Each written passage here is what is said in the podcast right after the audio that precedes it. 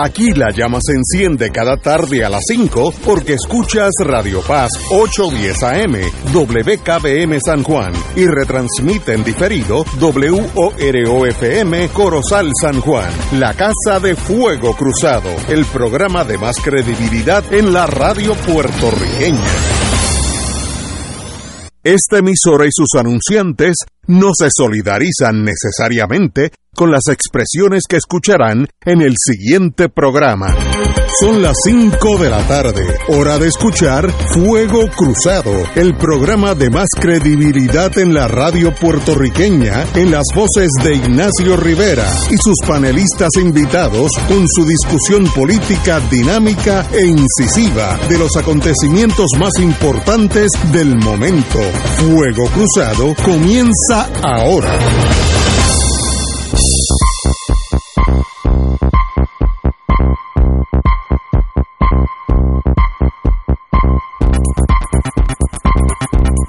Muy buenas tardes amigos y amigas de Fuego Cruzado. Hoy es viernes, tenemos a las 6 de la tarde el, no sé si presidente o administrador inicial de Aerostar en Puerto Rico, Agustín Arellano, amigo, está de paso en Puerto Rico y lo accedió a estar aquí a hablar de las experiencias. No sabía que llevamos 10 años de privatización ya, 10 años. Yo pensé que eran dos o tres. Así que así de rápido pasa el tiempo. Pero tenemos al doctor Cabanilla con cosas también importantísimas. ¿Por dónde va el COVID, doctor? Pues te explico ahora. Eh, la situación está interesante. Desde el lunes hasta hoy, eh, los casos nuevos bajaron. Hay 17 casos menos hoy. De 287 el lunes y 270 hoy. Pero si trazamos una curva en una gráfica eh, digamos, para las últimas cinco semanas, lo que vemos es que ha habido una mejoría definitiva, pero en las últimas dos semanas el progreso continúa, pero más lento. Estamos como más o menos como en una meseta en las últimas dos semanas, pero ciertamente comparado con cinco semanas atrás ha habido una mejoría. En cuanto a la tasa de positividad, estamos viendo eh, una tendencia reciente a subir eh, de 11% el lunes a 12.10% hoy.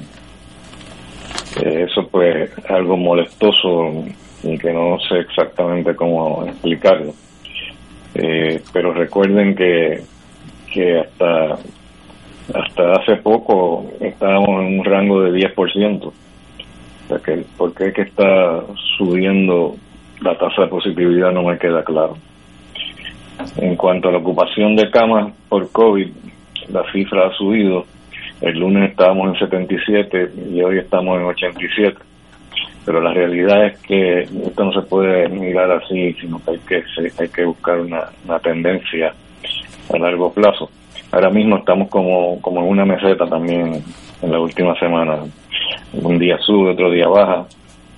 Y si miramos una gráfica de nuevo en el último mes, eh, lo que vemos es que ha habido una mejoría eh, definitiva, eh, pero que en la última semana la, la, curva se ha estancado, ya no, no, está bajando como antes.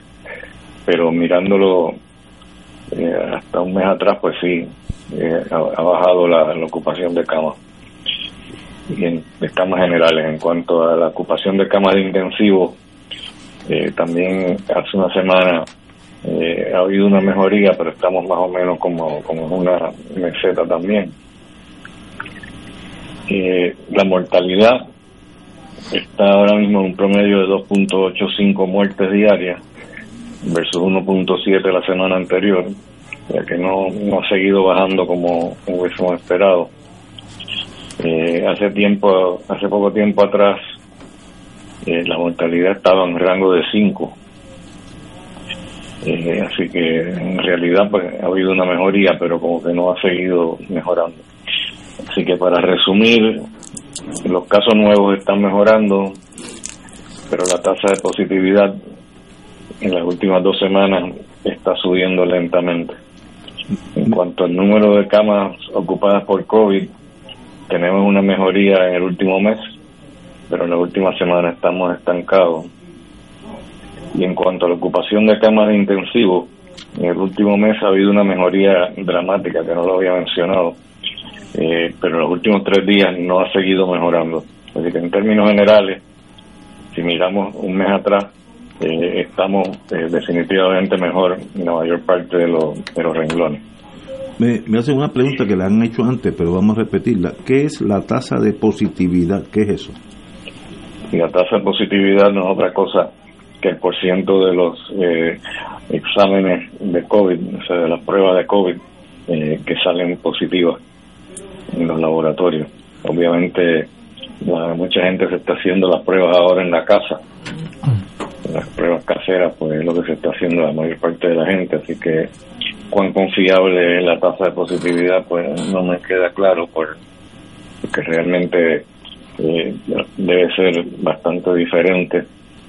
Eh, ¿Cómo compara con, la, con los resultados de las pruebas caseras? Pues no hay forma de uno saber porque las pruebas caseras no se reportan. Eh, otra pregunta. De los que están hospitalizados por COVID, ¿cuál es el profile? ¿Cuáles son las características comunes entre ellos, y algunas? Sí, son usualmente pacientes bastante mayores. Eh, usualmente eh, personas que no están vacunadas o que están parcialmente vacunadas. Ese es el tipo de paciente que, está admitiéndose al hospital y los que están muriendo pues son más o menos igual que el mismo eh, perfil, ¿no? Yo me fijo todos los días eh, cómo, cuáles son las características de esos pacientes que están muriendo. Y no es sorprendente muchas veces ver que son pacientes de 90 y hasta de 100 años, que imagino que en algún momento se iban a morir de algo, de, algo no necesariamente con, COVID, pero si están en el hospital y dan positivo para COVID, no importa de que mueran, pues se van a declarar como, como muerte eh, debido a COVID. Hay una forma de uno estar seguro si le da un infarto, por ejemplo, a un paciente de 90 años, y, que era positivo para COVID, pues puede que no tenga que ver nada con el COVID, el infarto, pero puede que sí, porque sabemos que el COVID eh, puede producir un estado de hipercoagulabilidad en que la sangre se coagula más eh, fácilmente y eso pues puede provocar eh, coágulos en, las coronarias y, llevarte a un infarto, igual que embolias pulmonares también son problemas que vemos relacionados al COVID frecuentemente. El, presidente de Estados Unidos dijo que en mayo algo termina oficialmente eh, la pandemia según el gobierno federal. ¿Qué quiere decir eso en español? Bueno, eso es, está terminando la pandemia por decreto, ¿no?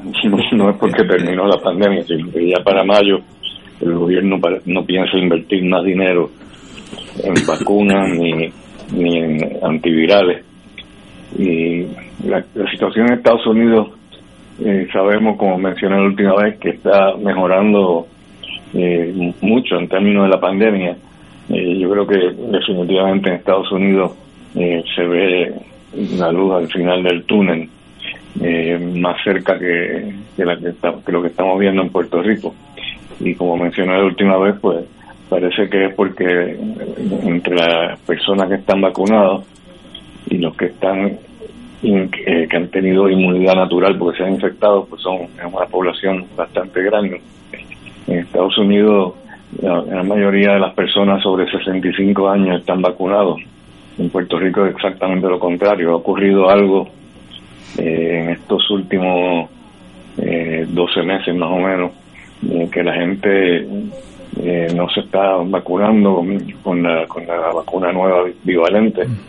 ¿A qué se debe eso? Pues no, no me queda claro. Yo creo que en parte eh, la propaganda antivacunas que, que está diseminándose por las redes y en parte también porque la, la gente no está tan asustada como antes, como que, como que se han acostumbrado a vivir con el virus. Eh, pero yo creo que nos va a tomar más tiempo salir de esta pandemia que en Estados Unidos, que ya, están bastante más cerca que nosotros. Compañero. Sí, buenas tardes, doctor Alejandro Torres por acá. Mire, es, a ver si usted tiene la fuente o la referencia que me la pueda suplir. Si se ha hecho algún estudio con relación al contagio por el COVID, donde se distribuya la población en función del género, en función de los ingresos, en función de las características económicas de vivienda o de educación para ver dónde, en qué sectores pudiera quizás estar golpeando más la, condición de salud. Sí, eh, hay datos en cuanto a, género, eh, un poquito más con mujeres, pero realmente la diferencia es muy poca. En cuanto a la situación de educación económica, eh, no, no he visto datos en cuanto a eso. Eh, pero podría chequear a ver eh, a ver este, si hay alguna diferencia. Me sospecho que posiblemente sí. Bueno, pues si, si consigue la información se lo voy a agradecer porque para propósitos míos, ¿no? Eh, que uno tiene que manejar en algunos cursos eh, elementos socio, sociales y económicos, pues eso podría ser un dato que aporte sobre todo el impacto que haya en términos de la población trabajadora asalariada frente a lo que pueden ser sectores profesionales o exentos, ¿no? En lo que la categoría de empleado exento. Muy bien. Trataré de, trataré de buscarlo. Quería mencionar algo brevemente acerca de, otras situaciones fuera de, Puerto Rico. Y es algo que no tiene que ver con COVID, pero que es algo preocupante. Es que en Estados Unidos eh, hay una preocupación eh, porque hay un hongo que se llama Candida auris, eh, que está diseminándose bastante rápido. El número de casos eh, aumentó más del doble de 2021 hasta el 2022, que es cuando tenemos los últimos datos. Y eso pues preocupa preocupa mucho al CDC porque esto es, una, esto es un hongo relativamente nuevo. Eh, el Candida auris se descubrió en Japón en el 2009 cuando por primera vez lo aislaron de una persona que tenía una infección en el oído. Y de ahí donde viene el nombre auris, ¿no? que es la palabra latina para, para oído. Pero realmente no es una infección que se limita al oído, puede infectar cualquier parte del cuerpo. Y ese hongo pues se ha ido regando por, muchos países y lo que es preocupante es que es bastante resistente al tratamiento, o sea que no hay ningún tratamiento que sea efectivo. Así que eso es bien preocupante. ¿Quiénes son las personas que están a riesgo? Pues realmente las personas que más riesgo tienen son aquellos eh, que, tienen problemas médicos, especialmente si están hospitalizados por un tiempo prolongado, y especialmente aquellos que son inmunosuprimidos son los que más a riesgo están. Y aquellos que están, eh, que se han expuesto a muchos antibióticos, porque los antibióticos pues matan las bacterias, pero al matar las bacterias pues los hongos se aprovechan. Si tenemos el, el en el, en el hospital donde está el paciente, pues eh, está un riesgo eh, alto de, infectarse, especialmente aquellos que están en respiradores. No es que esto esté en este momento causando muchos problemas, no personas como nosotros pues no nos tenemos que preocupar pero si hay una persona que está hospitalizada y está inmunosuprimida, este hongo eh, a largo plazo se podría convertir en un problema bastante serio. y hay que mantenerle un ojo. Y las compañías farmacéuticas eh, ya pues no les interesa tanto desarrollar antibióticos como antes, porque aparentemente les interesa más meter el dinero en, asuntos más lucrativos como el tratamiento del cáncer, por ejemplo. Y eso es lo que quería decir. Doctor, pues, mil gracias. El lunes espero que ese tren positivo siga así. Así que estamos ganándole algo que mató millones de personas. Aquí lleva, ¿cuántos en Puerto Rico? 5.800. 5.800. Wow, wow. Pues, doctor, como siempre, un privilegio estar con usted. Igualmente. Tenemos en la línea al doctor Martínez Maldonado. Muy buenas, doctor. Buenas, buenas tardes. Vamos para el cine, donde sea. Dígame usted que necesito algo que me alegre la vida. Después que perdimos contra Japón en béisbol. sí, eh, bueno, miren, yo creo que la ambición más grande de un escritor es que lo que escribe perdure y viva para mucho tiempo, ¿no? Pues William Defoe, el autor de Robinson Crusoe, puede vivir tranquilo, porque además de que influenció a Jonathan Swift, a Jean-Jacques Rousseau y al premio Nobel J.M. Coetzee en este siglo, eh, todavía sigue un interés sobre qué le pasa a los náufragos. En esta película que estamos hablando, que estuvo en cartelera hasta hace poco, que se llama El Triángulo de la Tristeza. La película se ganó la Palma de Oro en el Festival de Cannes y estaba nominada como una de las mejores películas del año para los Oscars.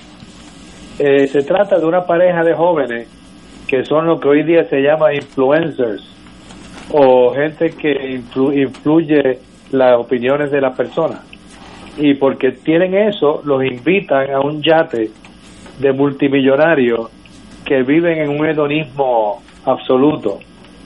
Eh, por múltiples razones, el yate se hunde y cuando la gente zozobra y quedan pocos en una isla, la pregunta es quiénes son los que van a mandar. ¿Van a mandar los ricos o van a mandar los pobres? Y la película se trata de eso.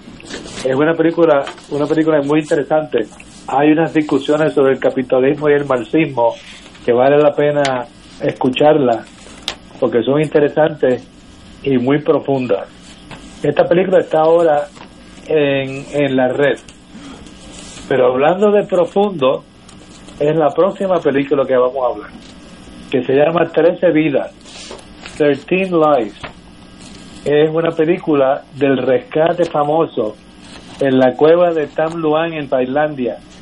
Que ocurrió el 23 de junio, bueno, comenzó el 23 de junio de 2018, cuando 12 niños de un equipo de fútbol juvenil se metieron en esa cueva con su con su entrenador cayó un aguacero de esos de tsunami, ¿cómo se llama? De monzón y se quedaron atrapados en esa cueva. Y la película trata de cómo hubo una, un grupo de gente especialistas en cavernas y en, y en eh, rescate, cómo sacan a estos muchachos de ahí. Primero, si están vivos o no. Y la película es un thriller en el sentido de cómo es que van a rescatar a estos muchachos. Es una película estupenda, tensa, interesante, emotiva y además evidencia cómo cuando la comunidad eh, eh, convive y se ayudan unos a los otros, pueden hacer la diferencia entre la vida y la muerte. No la dejen de ver, que pasen buen fin de semana. Como siempre, doctor. Nos vemos el próximo viernes. Muy gracias, doctor Martínez Maldonado. Eh, vamos a una pausa y empezamos con Fuego Cruzado. Esto es Fuego Cruzado por Radio Paz 810 AM.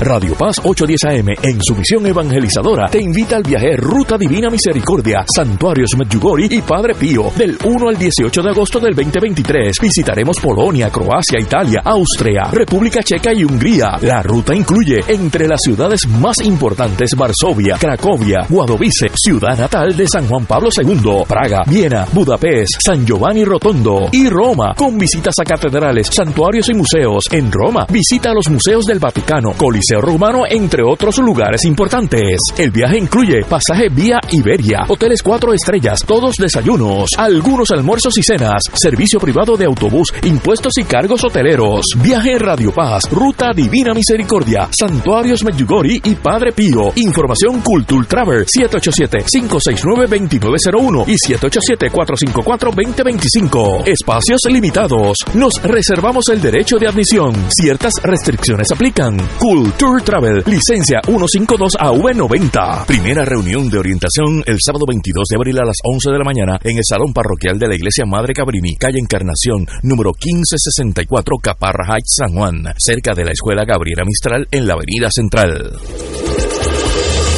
Fuego Cruzado está contigo en todo Puerto Rico.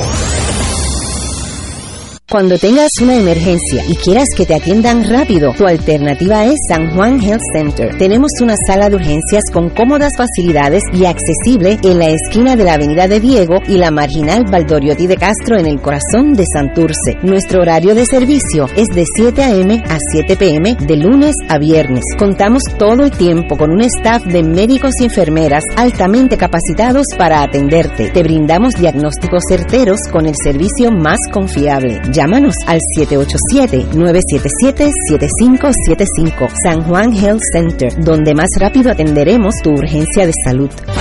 Charlie Musical llega a Bellas Artes de Santurce, presentando la vida de Charlie, el beato puertorriqueño, con Víctor Santiago, Juan Saiz, Aidita Encarnación, Carlos Vega, Linet Torres y Germán O'Neill, entre otros. Escrita por Padre Rondo Lugo, dirigida por Alejandro I. Esta es la mejor manera de pasar Semana Santa, sábado 8 y domingo 9 de abril. Boletos en charliemusical.com. Produce Isabel Hernández y Joel Rivera para Grupo Meita. Te invita a la compañía de turismo y voy turisteando. Cuatro vidas, cuatro mujeres, una misma identidad. Cassandra Nuestra. Desde el 24 de marzo en Bellas Artes de Santurce. Con Willy Denton, Lili García, Luis Feliciano, Ivonne Arriaga, Julio Vistarrondo, Erika Meléndez y Yadilis Barbosa como Cassandra Nuestra. Escribe y dirige Adriana Pantoja. Boletos 620-4444 y 792-5000. Auspician National Endowment for the Arts, AFA, Fondos Legislativos y Fundación Nacional para la Cultura Popular. Produce Cuarzo Blanco. Cassandra Nuestra. Te invita Radio Paz. El Comité Ad hoc de sacerdotes, religiosas y laicos dominicanos y haitianos de la Arquidiócesis de San Juan de Puerto Rico anuncia Via Crucis del Migrante, dominicanos, haitianos y otros pueblos en la travesía del mar, en solidaridad con nuestros hermanos que han fallecido en la travesía a Puerto Rico, que tendrá lugar el domingo 26 de marzo a las 3 de la tarde. Nos reuniremos frente a la Capilla del Carmen, ubicada en la calle del Carmen número 39, Toa Baja, Puerto Rico. Concluiremos en la isla de Cabras, donde naufragaron y fallecieron 14 mujeres haitianas recientemente. Transmisión radial por Radio Paz 810 AM y Radio Paz 810.com. Y ahora continúa Fuego Cruzado.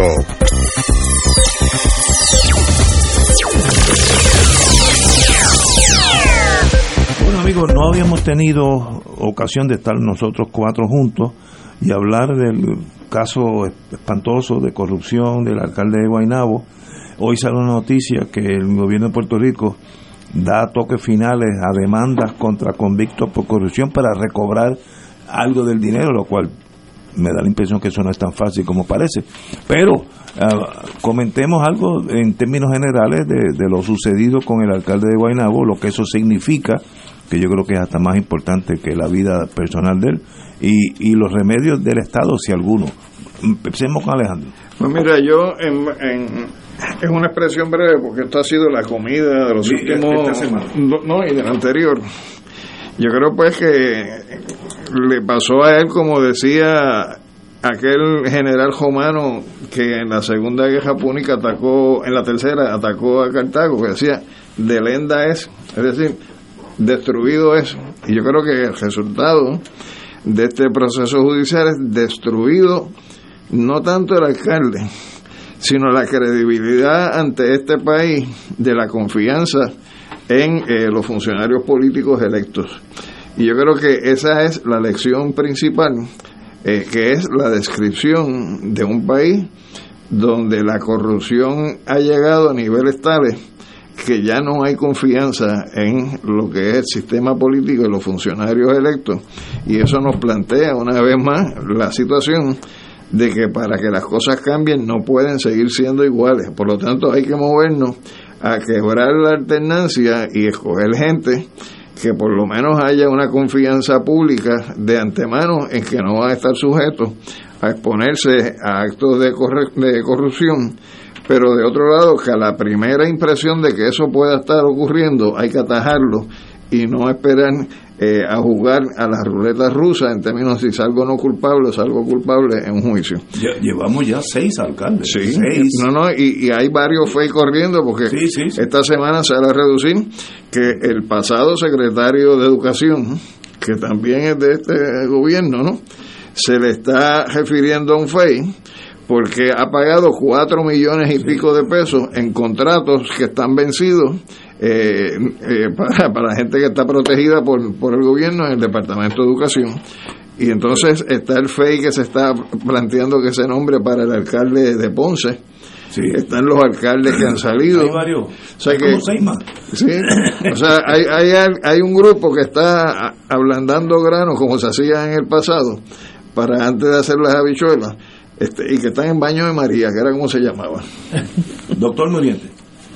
Sí, es cierto que se ha eh, tratado el tema eh, extensamente, pero a mí me preocupa que cuando se trata el tema suelen excluirse o simplemente no se nombran aspectos complementarios del, del, particular. Voy a mencionar algunos de ellos. La corrupción y las elecciones. Cuando analizamos los motivos para la corrupción, descubrimos en diversos casos que uno de los propósitos de envolverse en actos de corrupción es para asegurar dinero para campañas electorales. Sea, no se trata meramente de lucro personal, como pudo haber sido el caso, digamos, del exalcalde de Cataño, sino la idea de pagar cuentas de la campaña o para la campaña siguiente.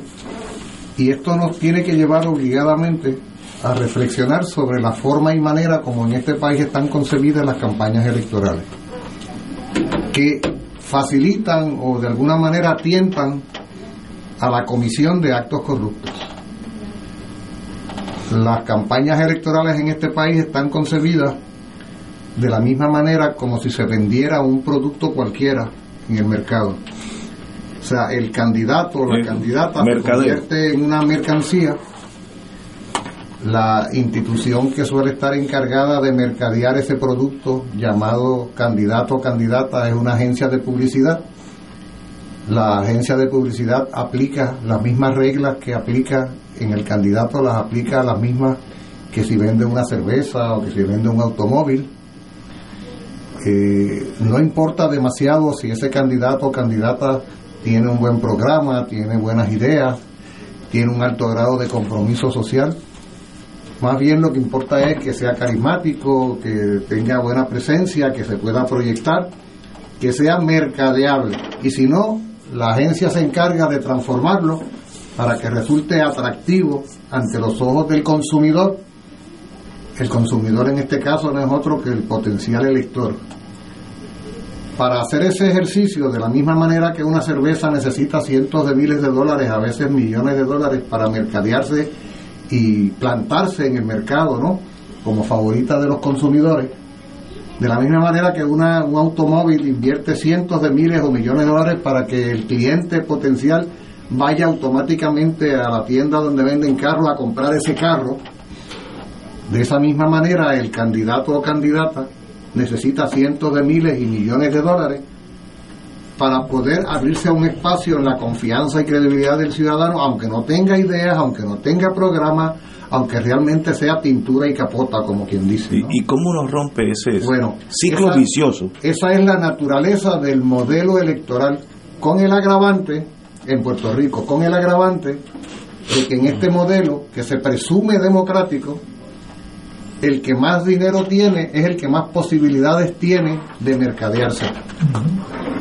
Por eso cuando hace varias semanas aquí analizábamos el super PAC ese de los señores burgueses, ricos comerciantes, veíamos cómo ellos orientaban, y lo, lo dicen en el documento, su respaldo multimillonario a unos determinados sectores, candidatos y grupos que coinciden con su visión conservadora, capitalista, libre empresa, etcétera, de la sociedad.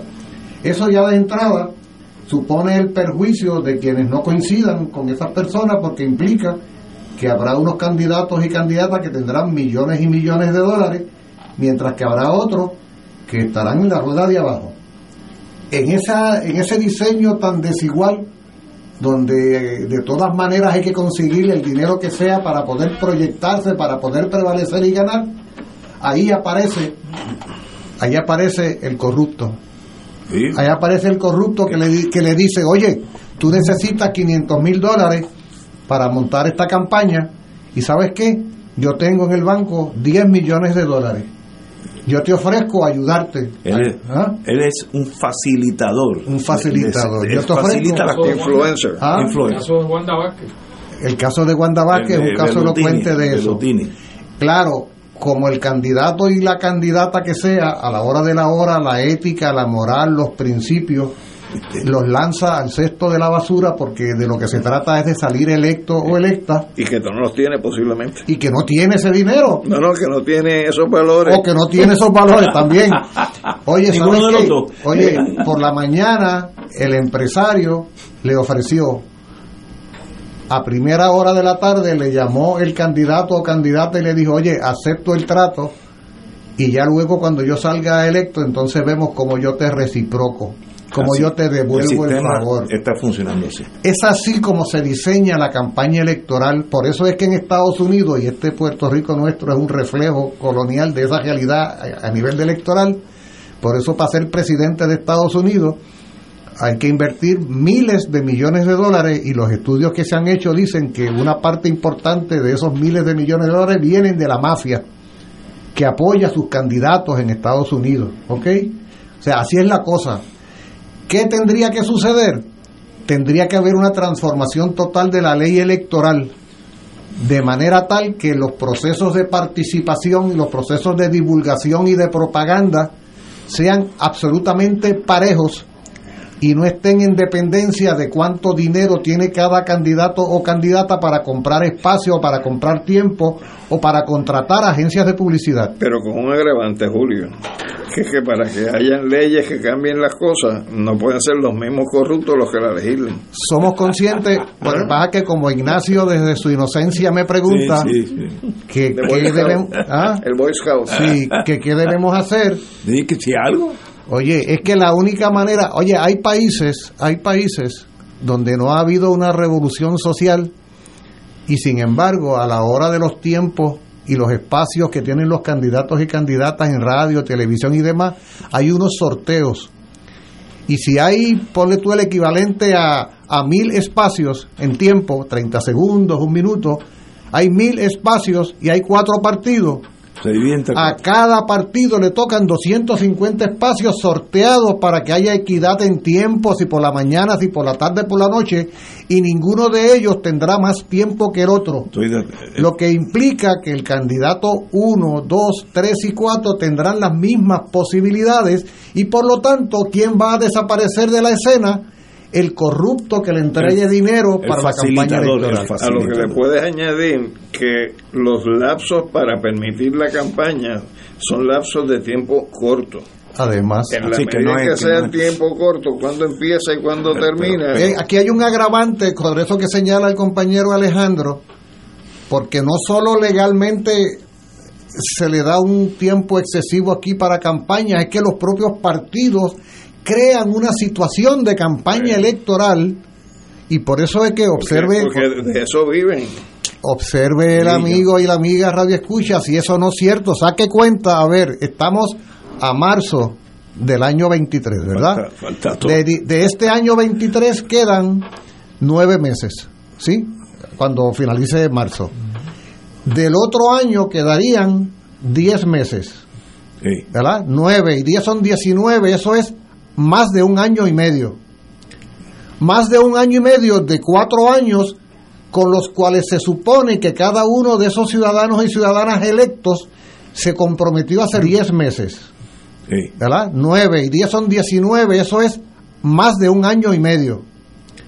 Más de un año y medio de cuatro años con los cuales se supone que cada uno de esos ciudadanos y ciudadanas electos se comprometió a servirle al país. Pues sabes qué, 19 meses antes de cumplir ese compromiso formal en las urnas, ya no se dedica a ejercer el, el- el- su deber, Ya está está. en campaña, Ya están corriendo los chavos. ya Sí, está, sí, y sí, ya comienza. No, se ve en la prensa. Porque, oye, porque el caso de Ángel Pérez es apenas la parte visible del témpano. O sea, el gran problema de Ángel Pérez es que lo cogieron. El gran problema del Cano es que lo agarraron. ¿Ah? pero aquí pasa como con las películas de espía, que le dicen al espía, yo te voy a proteger, pero si te agarran, yo no te conozco. Y juegan ese juego y todos lo saben y todos saben cómo se bate el cobre porque es la naturaleza del proceso electoral, es inevitablemente a lo que propende es a la corrupción, por eso es que los ciudadanos normales y corrientes de este país, ciudadanos honestos, honestas, con ideas, con propuestas, que se organizan en las comunidades, en las, en las organizaciones ambientales y de otro tipo, jamás podrán ser candidatos o candidatas a la manera como está diseñada la ley electoral, porque necesitarían pegarte, pegarse en, el pegatré con, con 15 o 20 millones de dólares para poder montar una campaña.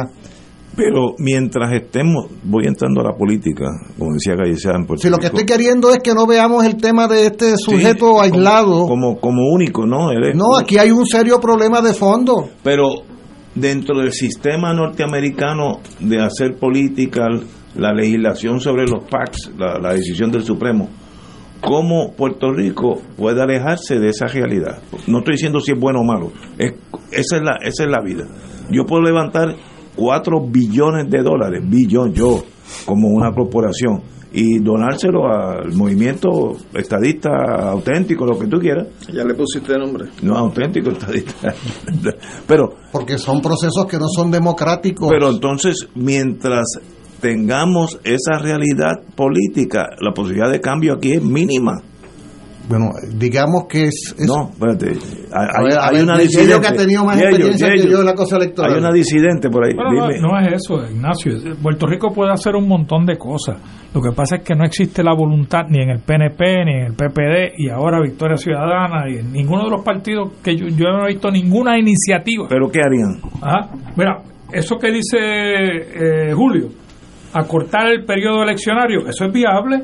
O sea, eso, Estados Unidos no se puede meter en eso, porque nosotros aquí somos los que decidimos cómo se corren las elecciones. Es, Puerto Rico. Y decir Puerto Rico, tres meses de elecciones, ya está que los medios estén disponibles para todos los candidatos. También se puede hacer pero no les da la gana de hacerlo. Les gusta les gusta el sistema como está pues y que lo cojan los federales al, al, al, al, al que, coja al pillo no porque mira la actitud del gobernador de Puerto Rico es bien es bien este decepcionante no eh, el, titular de la página 6 es dispuesto a escuchar enmiendas Caramba, no escuchar enmiendas, tienes que proponerla a usted si usted es el gobernador de Puerto Rico y el pueblo espera que usted atienda la situación de corrupción política en este país y que, y que dispuesto a escuchar enmiendas. No, hombre, no, tiene que proponerla el, la ley y, la, y, la, y los diferentes... ¿Y eso que estás leyendo de cuándo es?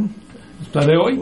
Porque de hoy también en otro periódico lo que él dice es que la Junta de Control Fiscal le asigne más dinero eh, al Contralor Electoral para que pueda hacer su trabajo. No hay propuesta, es que otro haga el trabajo. que otro haga el trabajo. Ese, ese, es el problema que tenemos. De fondo, como dice Julio, de fondo tenemos ese problema. Nosotros también podemos limitar las contribuciones. Es más, yo las eliminaría las contribuciones. Pero, pero ante la realidad, ante la realidad de, que somos una colonia y que ellos allá el Supremo decidió que la libre asociación, que diga la libre asociación no, la, la, las corporaciones son personas que el libre, el libre, el hablar libremente, ¿no? Este, la libertad, la libertad de expresión. La libertad de expresión incluye incluye hacer donaciones políticas, pues ante esa realidad el Supremo nos dijo que no las podíamos limitar, claro que las podemos limitar. Y, y podemos limitar, inclusive hay un proyecto en la Cámara, en la Asamblea Legislativa, para prohibir los donativos a aquellos contratistas del gobierno y Pierluisi dice que tiene reservas con esa enmienda.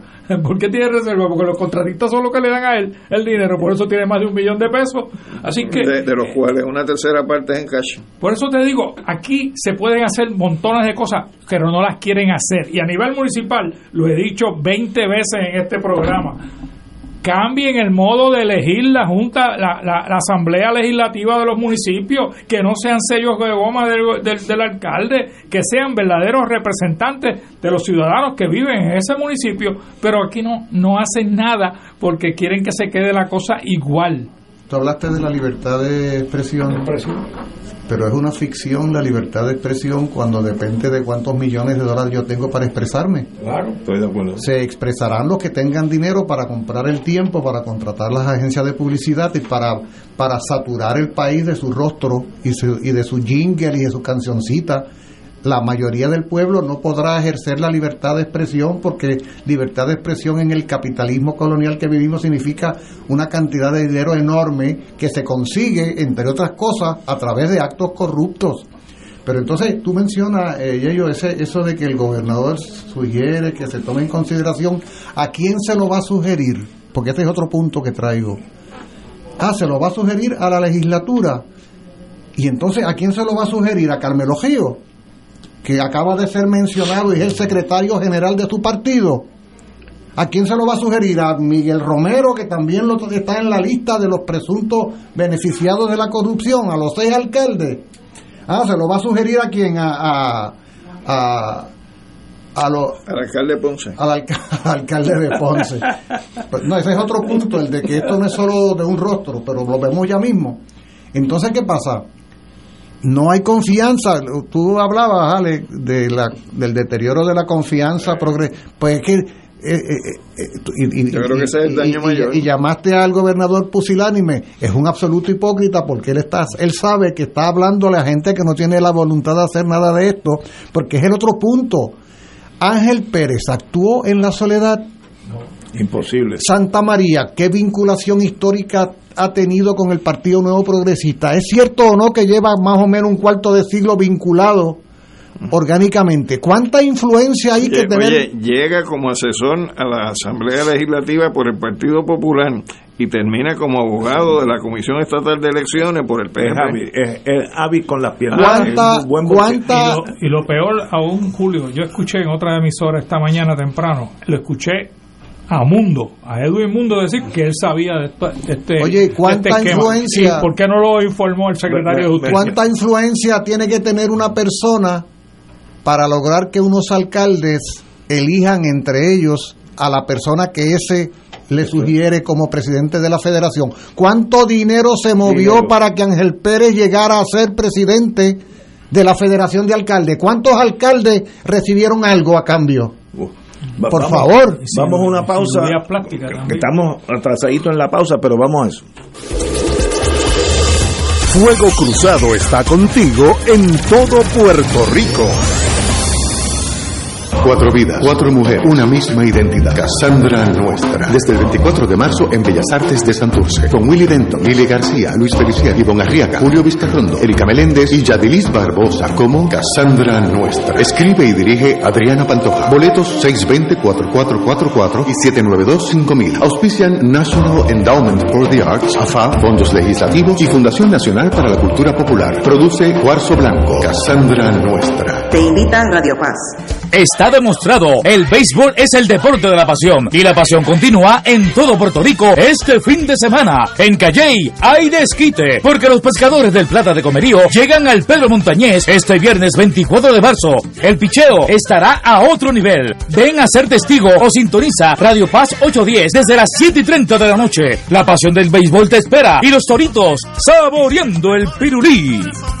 Restaurant Mar del Caribe te ofrece un ambiente acogedor, elegante y la mejor comida internacional. Exquisitos cortes de carne, oso, buco, cabrito, chuletón de ternera, gran variedad de mariscos y pescados, langosta, roda, bayo, merluza y bacalao. Amplio salón de actividades para reuniones familiares o corporativas. Restaurante Mar del Caribe, calle Loíza 2444 Punta Las Marías, 787-545-5025. Restaurante Mar del Caribe, tu mejor opción para comer bien. A través de nuestra programación, desde temprano, te unimos al Creador con la Misa de la Aurora. Gracias Radio Paz por llevarnos la palabra de nuestro Señor a diario. Solución a tus problemas. Mi auto tiene un ruido. Voz a tus sentimientos. Yo vivo solo y soy mayor. Y ponemos alegría en tu alma. Gracias por ser la mejor compañía. Siempre estoy con Radio Paz. En el mes nacional de la radio, llamamos a tu corazón porque Radio Paz se sostiene con tu donativos. Nuestra emisora católica es un faro de verdad, amor y generosidad. Esperamos tu llamada del 8 al 12 de mayo del 2023. Podrás contribuir a través del ATH móvil de Radio Paz. Contamos con tu generosidad. Tú eres nuestro embajador y respaldo para que este mensaje de fe y esperanza siga en el aire. Esta es Radio Paz 810 y le hablamos a tu corazón. Y ahora continúa Fuego Cruzado.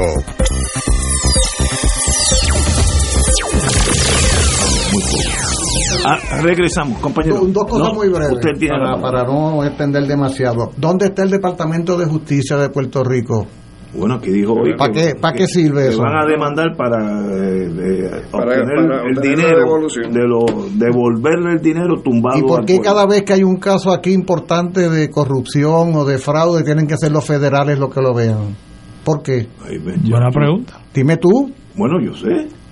Porque los federales eh, investigan en verdad Ah, y no sí. tienen no tienen factores Pero no todos, ajenos a la no investigación. todos los federales. No, no tienen. Eso es al otro que voy. No tienen. Son neutrales, ¿verdad? Los, los federales. Sí. Puerto Rico. Sí. Salvo, salvo que el delito sea político y sea Ah, bueno, independiente. eso es otra cosa. No, Estados ¿cómo que Unidos- otra cosa? Puerto Porque Rico se- no es un país perfecto. porque Ahora, se- en Puerto Rico, investigar el alcalde más poderoso, investigar el gobernador más poderoso, al FBI, al contrario, el que gana ese caso en el FBI Pero, sube de bien, rango. pero no diga que son, no diga que son neutrales. Hoy, hoy yo leí Bueno, una... no, no, no, no Porque no lo son. Porque están No, investigando. no sé. No, no, que no lo son en el país, como manejan la Ah, situación. bueno, pero esa cuestión ideológica. Por eso, y esa cuestión si ideológica Rico fuera una república, tendría una policía secreta. Está bien, Bueno, pero el, es lo proce- el problema es. nuestra. ¿Ah?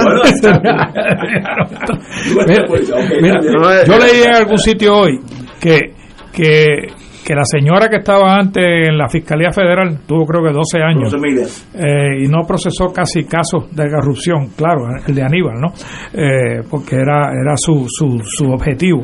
Pero este que desde que llegó, que no lleva cuatro años ya, ya ha procesado como seis o siete. Sí, sí. Así que mira, Este la, tiene mira la diferencia. Que no tiene raíces aquí, es Sí, una pero, ventaja. sí, pero voy a otro, pun- otro ángulo. O sea, ¿cuál es el interés del gobierno de Estados Unidos? ¿Qué interés podría tener el gobierno de Estados Unidos de tirar al medio al PNP y a los anexionistas en este momento, justo en medio de la campaña electoral, cuando han fracasado en llevar un proyecto de ley a la legislatura de Estados Unidos y anuncian en su asamblea de hace una semana que volverán a la carga? ¿Cuál es el interés político del- de, Estados Unidos? Ninguno. Yo no creo que Oye, haya interés político. ¿En qué medida los medios de comunicación en Estados Unidos replicaron la información de que había sido eh, culpable nada menos que un legislador prominente del anexionista Partido Nuevo Progresista De- por corrupto? Del pueblo donde todas las calles son en inglés. Del pueblo donde todas las calles son en inglés. Oye, eso no se enteró nadie en Estados Unidos. No, eso, eso está en, en todos los periódicos. ¿Y cuál es el interés político que tiene no- Estados es que Unidos yo- en desacreditar a los no, anexionistas? no, es- no es desacreditar. Y si tienen que meter populares o, Ah, sí. o- o independentistas presos, lo hacen igual. Es una maquinaria investigativa, policíaca. En el caso de los independentistas, cuando se monta una visión política. Ah, bueno, sí, pero eso, es una aberración. Yo creo Por eso, que- pero- pero- pero ponlo- ponlo Pero dentro de- de la mesa. Si un alcalde pipiolo se tumba lo mismo que hizo este de Guaynabo, lo acusan igual. Pero No, eso está no. por verse porque no hay alcalde Ah, bueno, Pipiolo, pero ¿no? es académico, pero, Pero lo que mire, Julio, los lo que policías- Julio trae a colación es que se está levantando bandera de que, de que, de que hay que tener cuidado con esa jurisdicción que quiere ser Estado. Mire, mire lo corrupto que son. y no solamente, no solamente eso, claro. pero, pero añade, Esto a la, no es Suiza. añade a la ecuación que eso está saliendo en el momento donde tú tienes un montón de legisladores ahora mismo cabildeando para que se amplíe el PAN al SNAP.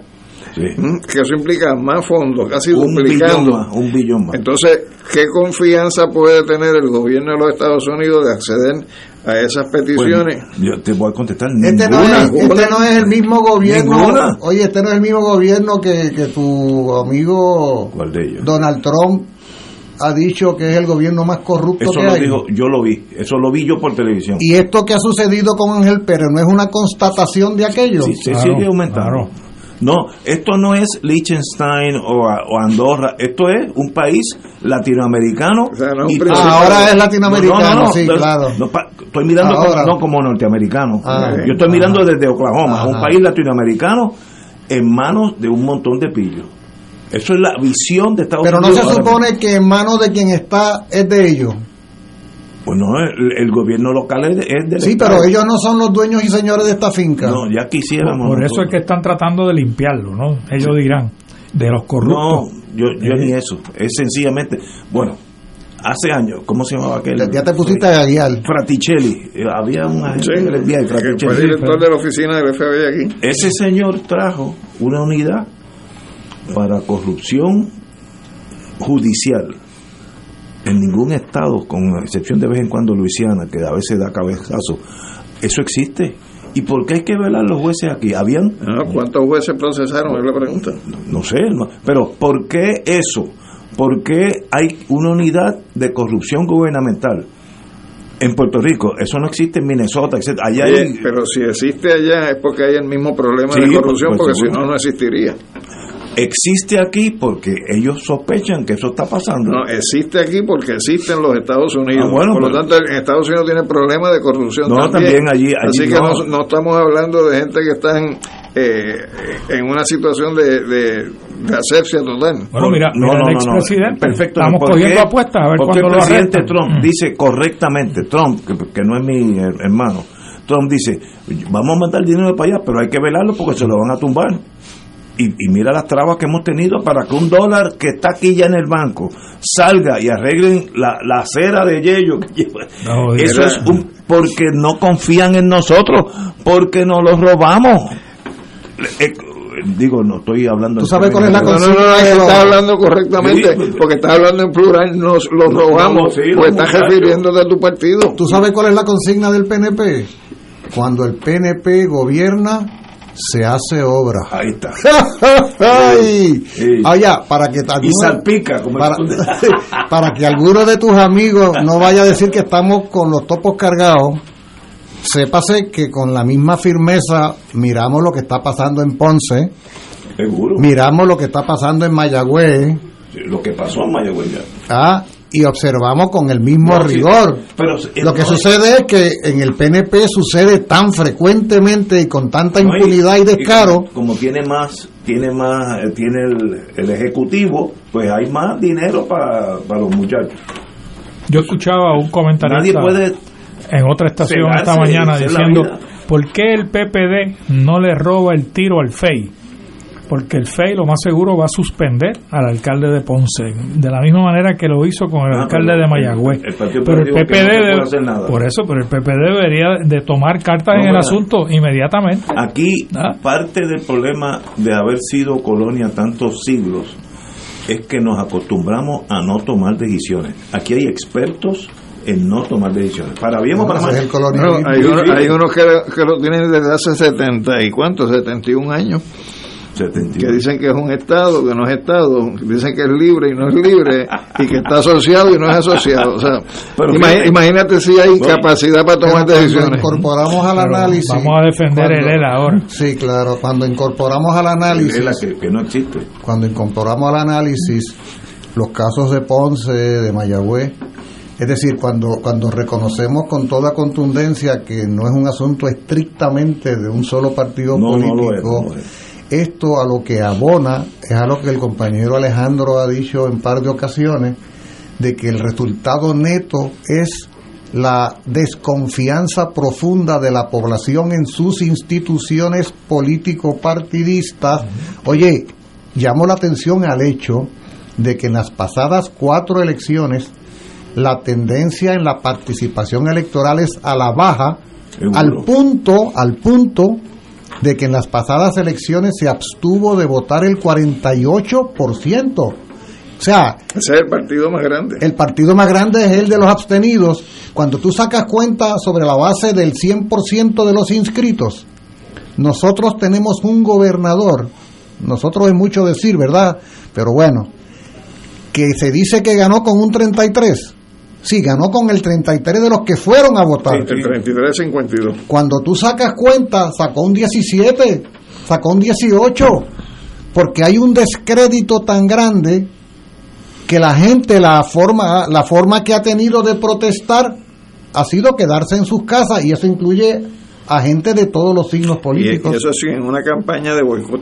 No, no, es pues, así, sin una libre campaña de abstención, es por la libre. Por eso te digo que cuando, cuando uno analiza esta situación, tristemente los medios de comunicación en este país se conforman con anunciar que salió culpable, que se verá en agosto el caso. O una eh, reacción. esa cosa. Y nadie hace lo que estamos tratando de hacer nosotros aquí, que es ir al fondo de Nadie las consecuencias. Y una de las consecuencias más importantes es esa que estamos diciendo. Falta de credibilidad. Hay, hay un deterioro extraordinario de la institucionalidad. No se cree ni en la luz eléctrica. Mira, hace, hace como 20 años, no, 10 años, nosotros siempre íbamos a- al siglo XX a almorzar y el dueño, un español, hermano mío, me hizo una observación, como él es, es extranjero, pues mira de afuera y lo ve hasta más claro que nosotros. Dice, cuando yo llegué aquí, con una de esas, aquellas orquestas que venían aquí a tocar música española, ¿te acuerdas? Aquella. Una, una cosa de esa. Eh, cuando yo llegué aquí, los políticos, cuando estábamos, como, como son músicos, pues están en ese mundo de cabaret y hoteles. Cuando llegaba un, un político, la gente hacía todo lo posible por irlo a saludar, ir a la mesa, convidarle un vino, un champán, lo que sea. 20 años de- o 30 años después, dice, ahora cuando entran a mi, a mi eh, restaurante en el siglo XX, yo veo el esfuerzo que hacen todos ustedes para no mirarlos. Una observación de un extranjero mirando dos fotografías con 25 años de diferencia. Y eso es verdad, porque no ya no tenemos confianza en esa, ese cadre político. Antes se levantaban, dicho por Tony Rochas, di- se levantaban para conocer al político y le daban la mano y era Ahora le tienen miedo a la y ahora ni lo miran.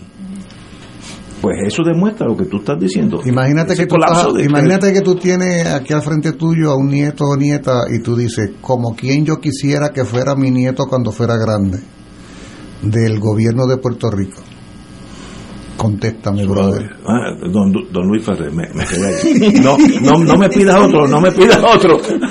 don Luis Ferrer, y ahí, hasta ahí llegué. Tenemos, vamos a una pausa, amigos, y regresamos con Agustín Arellano. Esto es Fuego Cruzado por Radio Paz 810 AM.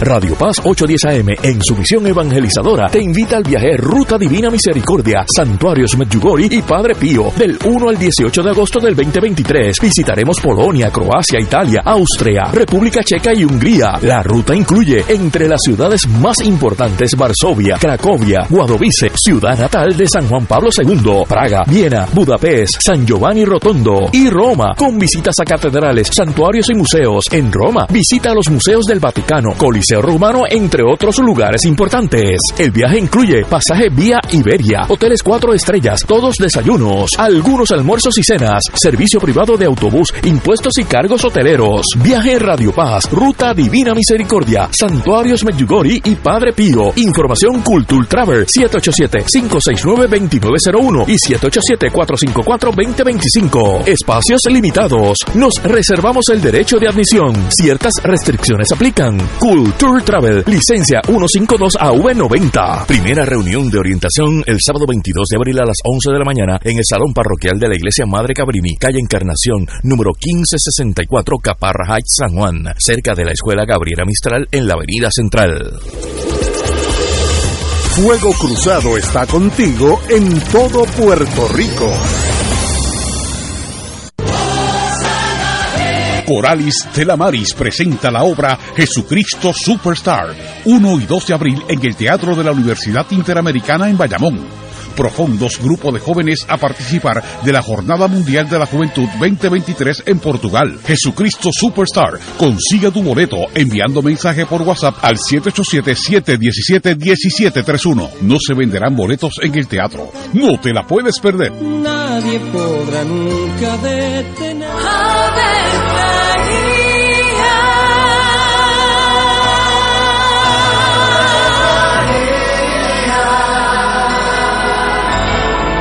El ángel del Señor anunció a María. Y ella concibió por obra del Espíritu Santo. Dios te salve María, llena eres de gracia, el Señor es contigo. Bendita tú eres entre todas las mujeres, y bendito es el fruto de tu vientre Jesús. Santa María, Madre de Dios, ruega por nosotros pecadores, ahora y en la hora de nuestra muerte. Amén. He aquí la esclava del Señor. Hágase en mí según tu palabra. Dios te salve María, llena eres de gracia, el Señor es contigo. Bendita tú eres entre todas las mujeres, y bendito es el fruto de tu vientre Jesús. Santa María, Madre de Dios, ruega por nosotros pecadores, ahora y en la hora de nuestra muerte. Amén. Y el Verbo se hizo carne. Y habitó entre nosotros. Dios te salve María, llena eres de gracia, el Señor es contigo. Bendita tú eres entre todas las mujeres, y bendito es el fruto de tu vientre Jesús. Santa María, Madre de Dios, ruega por nosotros pecadores, ahora y en la hora de nuestra muerte. Amén. Ruega por nosotros, Santa Madre de Dios. Para que seamos dignos de alcanzar las promesas de nuestro Señor Jesucristo. Oremos. Derrama, Señor, tu gracia sobre nosotros, que por el anuncio del ángel hemos conocido la encarnación de tu Hijo, para que lleguemos por su pasión y su cruz a la gloria de la resurrección, por Jesucristo nuestro Señor. Amén. Gloria al Padre, al Hijo y al Espíritu Santo. Como era en un principio, ahora y siempre, por los siglos de los siglos. Amén.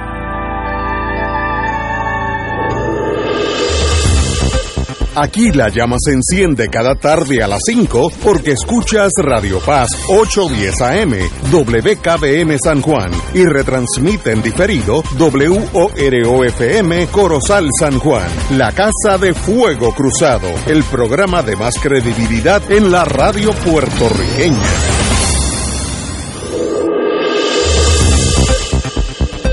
Y ahora continúa Fuego Cruzado.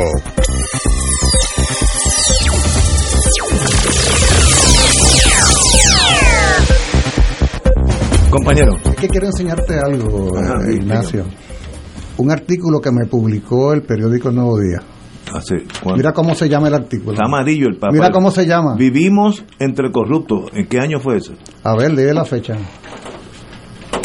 No fue hoy, porque en el 99. ¿Quién era el gobernador? No, no sé. Pedrito, Pedrito. Pedro. Pedro Rosselló. Entonces los corruptos eran Curí, eh, Granados Navedo, Rodondo, Redondo, eh, Redondo Construction, Redondo. Etal, como dicen ustedes, ¿no? Y otros tantos. Año fue del- 99. O sea, hace 24 años que cuando yo escribo este ensayo para el Nuevo Día, lo titulo Vivimos entre corruptos.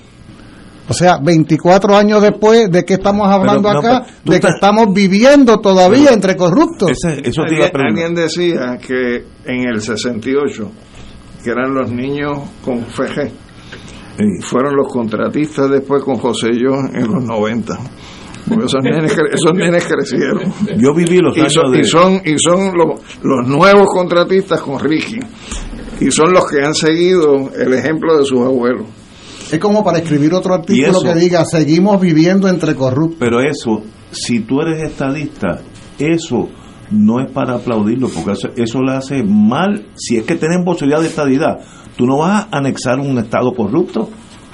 ¿Sabes? Si- mm, Piensa como norteamericano. No, no, lo que tienes que pensarlo es como puertorriqueño. No, no, no, no, pero si tú eres americano de North Dakota, tú no vas a coger parte de Alaska, vamos a decir que se llama San Juan de Puerto Rico, que tú sabes que allí hay un problema de seguridad eh, en torno al manejo de dinero.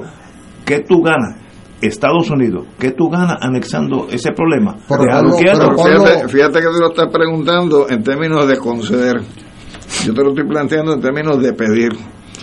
O sea, ¿cómo tú vas a ir a Ah, no, pedir no, la no, estadidad con sí. ese cuadro Es de que hace corrupción? daño. Pero eso pero- hace- Por eso que yo no soy eh, aplaudo. Esta, esta gente le hacen daño a la estadidad. Pero ponlo desde otra Y si mañana tienen que ser comunistas para dar un tumbe, se vuelven. Yo conozco a mis muchachos.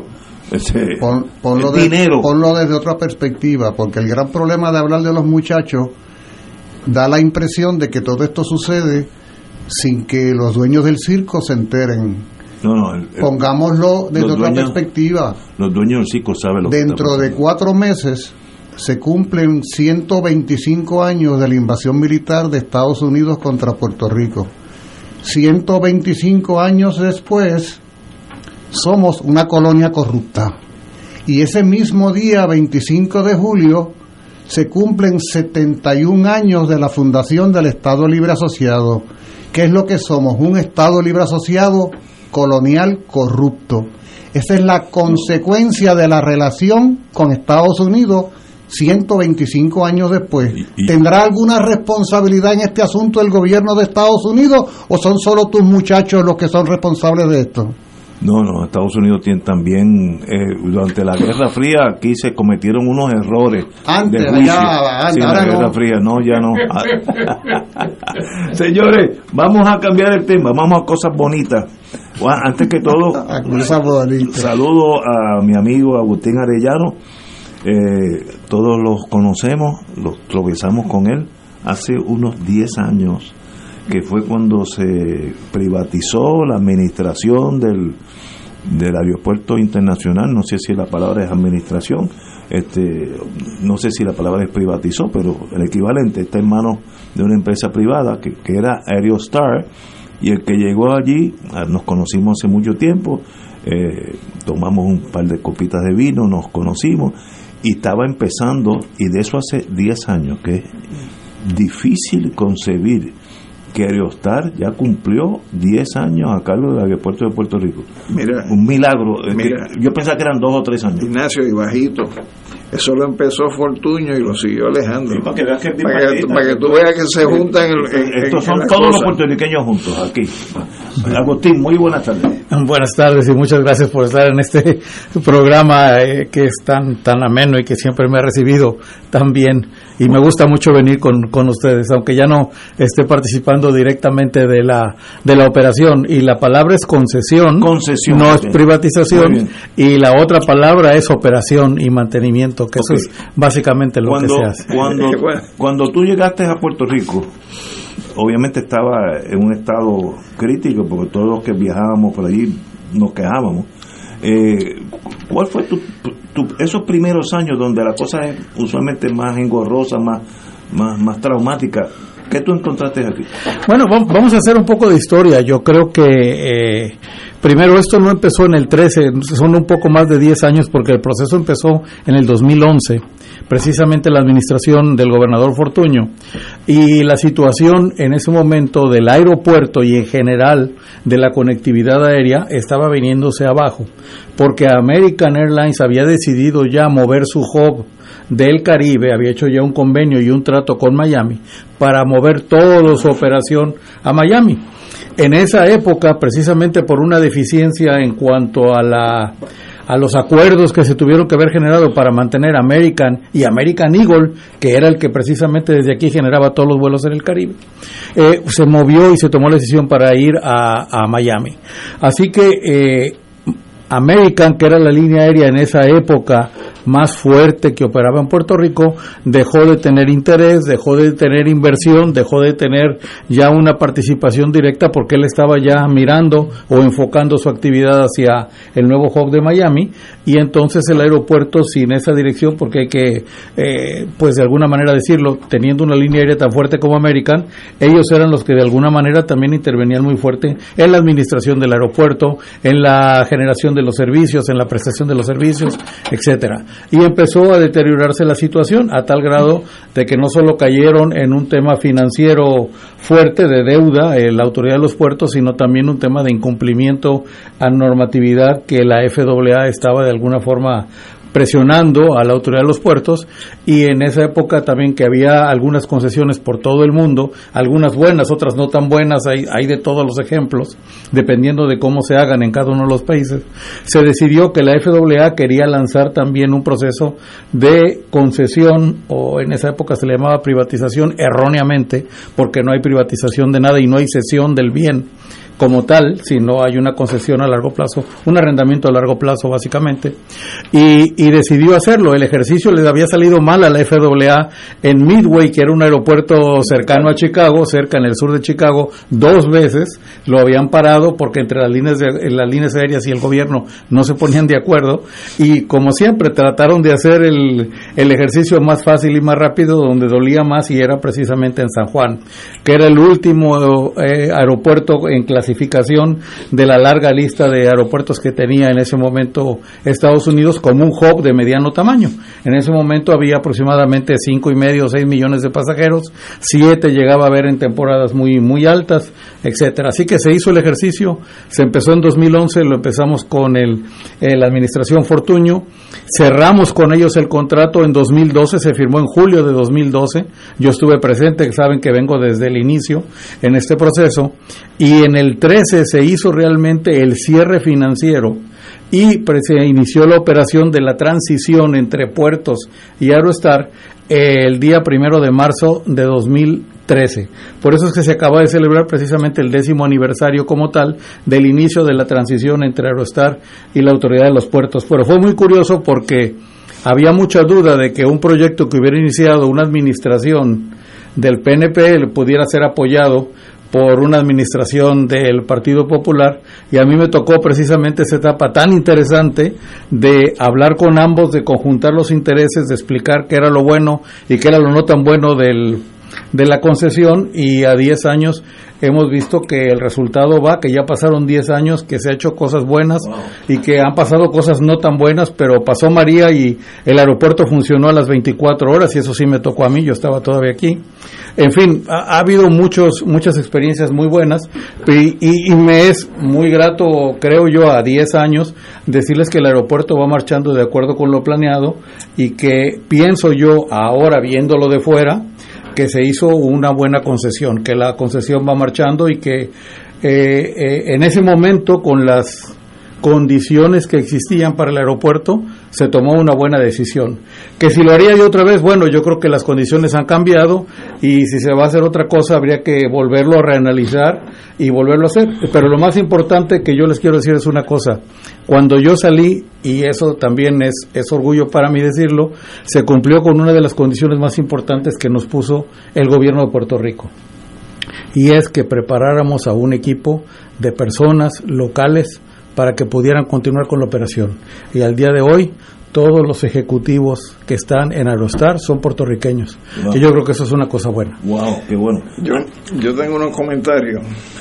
Eh, cuando yo estudiaba leyes, que ya eso no es así, si uno quería argumentar en contra de algo que se había planteado, uno tenía que decirle al juez, yo tomo excepción porque si uno no decía tomo excepción no te Ya- permitían no te permitían la argumentación así que antes de entrar yo voy a tomar excepción sobre algunas cosas planteadas. Lo primero es que desde los años de los años 80 específicamente 88 y 89 aquí se aprobaron unos estudios que se promovieron por el Consejo de Planificación Estratégica del Sector Privado que son estudios de privatización y el nombre que se le daba entonces a la privatización era responsabilidad compartida entre el gobierno y la empresa privada, pero era privatización.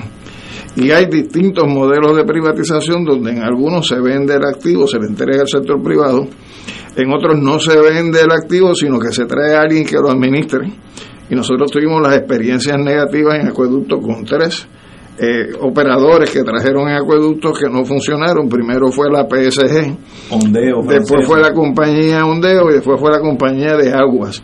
Y eventualmente tuvo que revertir al gobierno la operación de acueducto porque no se dio pie con bola en términos de ese proceso de privatización, porque es que se privatiza la gerencia de la operación, pero sigue siendo eh, privatización porque es la responsabilidad compartida entre el gobierno y el sector privado. Eh, me parece a mí que eso hay que dejarlo claro, porque entonces decirle concesión para ocultar el hecho real de la privatización, que es lo que se da en el aeropuerto, porque sigue siendo un bien inmueble propiedad del gobierno de Puerto Rico, pero la operación completa la la, tiene el sector privado, como pasó, por ejemplo, con el puente Teodoro Moscoso cuando se construye, que se construye, que se construye con capital español pero la operación después la tiene el, el, ente español y a un plazo lo opera y después revierte al país, que son modelos distintos de privatización. Así que en ese sentido, pues, le podemos llamar concesión como eufemismo, pero es la privatización, es, la, es privatizar la gerencia de la operación del aeropuerto. Así que no hay que tenerle miedo a decirle las cosas como son. Es una privatización, independientemente usted prefiera decirle concesión.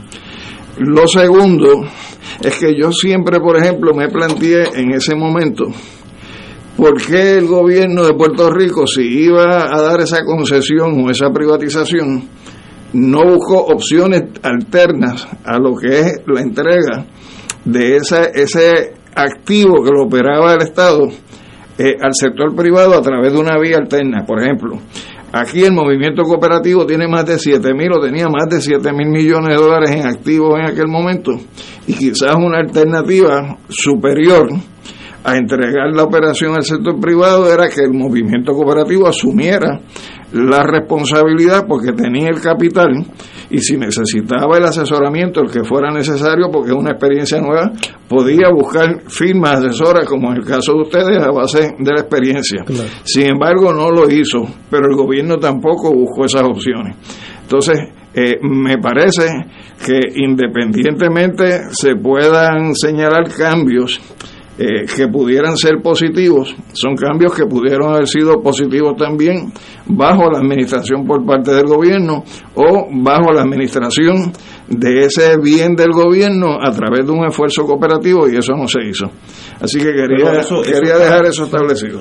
eso está fuera de las manos del concesionario no, no, no, pero no estaba fuera de las manos del gobierno. No, no, del gobierno no, el gobierno pudo haber hecho siete cosas. Por eso no lo hizo. Y, yo, y yo creo, estoy de acuerdo con lo que usted dice, cuando se maneja el término concesiones para evitar que la mayor parte, digamos, de la opinión pública el, confunda la palabra privatización con la compraventa del activo. Pero, tiene razón en, ser la privatización de la de esos estudios del 88 y el 89 aparecía una parte de cómo venderle la idea al país de que la privatización era buena y una de ellas es precisamente el cambio de nombre. Pero y yo creo para también para comentar esto porque tiene toda la razón, yo estoy de acuerdo y, y, vengo de algunas experiencias previas en donde se siguió ese tipo de modelo. Eh, lo que resulta en los aeropuertos de Estados Unidos es que el único componente que falta adicionar es que la verdadera, vamos a decirle así, la verdadera eh, línea de acción para la operación dentro del sistema aeroportuario norteamericano, porque nos guste o no, son parte del sistema aeroportuario de infraestructura norteamericana, son las tres agencias que en este caso tienen una injerencia importante en la operación del Aeropuerto Internacional Luis Muñoz Marín, que es la FAA desde el punto de vista de operación aeronáutica, eh, el Departamento de Homeland Security, que antes no existía, pero es obviamente aduanas y migración, por un lado, y luego últimamente después de, del 9-11 famoso, la TSA, que se creó a partir de eso, y que esa función de seguridad se le quitó a la FAA para traerla a, a la Homeland Security. Esas agencias federales tienen mucho que ver en la operación y yo creo estoy presuponiendo algo, que eso también tuvo que ver quizá para, para convencer al gobierno de no hacerlo tan localmente, sino seguir un patrón que era que venía de un proceso federal que estaba implementando la FAA. Le dieron como validarnos la premisa de la subordinación de Puerto Rico en sus decisiones a los Estados Unidos. Pero es que, no, es que estamos hablando dos cosas diferentes. Filosóficamente, ustedes pueden estar de acuerdo de que nada se privatice, vamos a usar la palabra, nada se privatice, que todo esté en manos del Estado. Pero eso no es lo que yo he planteado. y eso está bien. Yo estoy analizando este modelo a la luz de lo que Lo que pasa es que la preocupación que trae Alejandro trasciende al aeropuerto. Yo sé, O sea, Alejandro ha hecho el análisis sobre la experiencia concreta porque tenemos a nuestro amigo acá y es el caso particular del aeropuerto pero el planteamiento que trae Alejandro nos puede llevar a la reflexión sobre en qué medida desde el gobierno o los gobiernos de Puerto Rico pareciera ser que la única opción que se presenta ante ellos como alternativa son las diversas variantes de privatización y en ningún momento variantes como el cooperativismo, porque pareciera ser que el gobierno asume una actitud de insolvencia económica ante compromisos como estos, o que simplemente filosóficamente en lo que cree es en eso, en la privatización. No estoy hablando ahora de una decisión económica, estoy hablando de una concepción filosófica que es la de la llamada libre empresa, de que todo funciona mejor si hay un dueño privado al frente. Y, en, y esto incluye esto incluye renunciar al control o posesión que se tenga de, de, de, de, de patrimonios como por ejemplo el aeropuerto, como energía eléctrica, como acueducto, como carretera. Fíjate que el aeropuerto forma parte de todo un conjunto de propiedades del pueblo de Puerto Rico.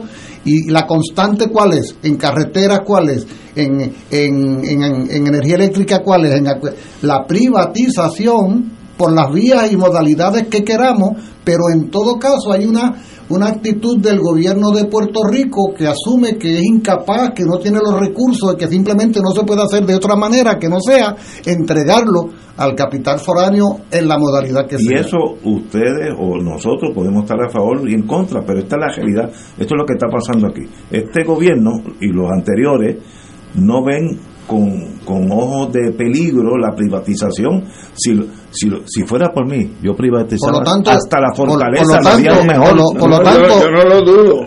Lo, lo que pasa es que desde que Julio estudiaba y yo estudiaba, nosotros tuvimos que leer una, un escrito que se llama las tesis sobre Feuerbach, donde la undécima tesis dice los filósofos hasta nuestros días se han dedicado a interpretar el mundo. De lo que tra- se trata no es de interpretarlo, sino de transformarlo. Muy bien. Y entonces nosotros pues tenemos una visión sobre cómo se deben hacer las cosas que puede ser distinta a la Pero- visión no, tuya de pero- cómo se pero deben hacer déjame las hacer cosas. una déjame hacer una déjame hacer una precisión importante sobre esa afirmación que tú haces de que para nosotros es inconcebible otra forma que no sea Es otra, otra forma de vida Oye, también. oye, si estuviéramos, si estuviéramos, si estuviéramos hablando de Cuba y no de Puerto Rico, analizando las decisiones que Cuba toma en el plano económico, aquí estaríamos coincidiendo en lo pertinente que ha resultado para poder Cuba recomponer su economía, sobre todo tras la caída del campo socialista, con las inversiones de capital extranjero. O sea, ¿de dónde es que surge el capital que ha permitido la recomposición de la economía hotelera, por ejemplo? O sea, o no es capital español, no es capital alemán, no es capital eh, mexicano, ¿no? canadiense. no es capital canadiense. O sea, que no, lo que te quiero decir es, no hay un, no hay una, con- no hay una oposición en principio a la participación del capital privado en la recomposición de una economía.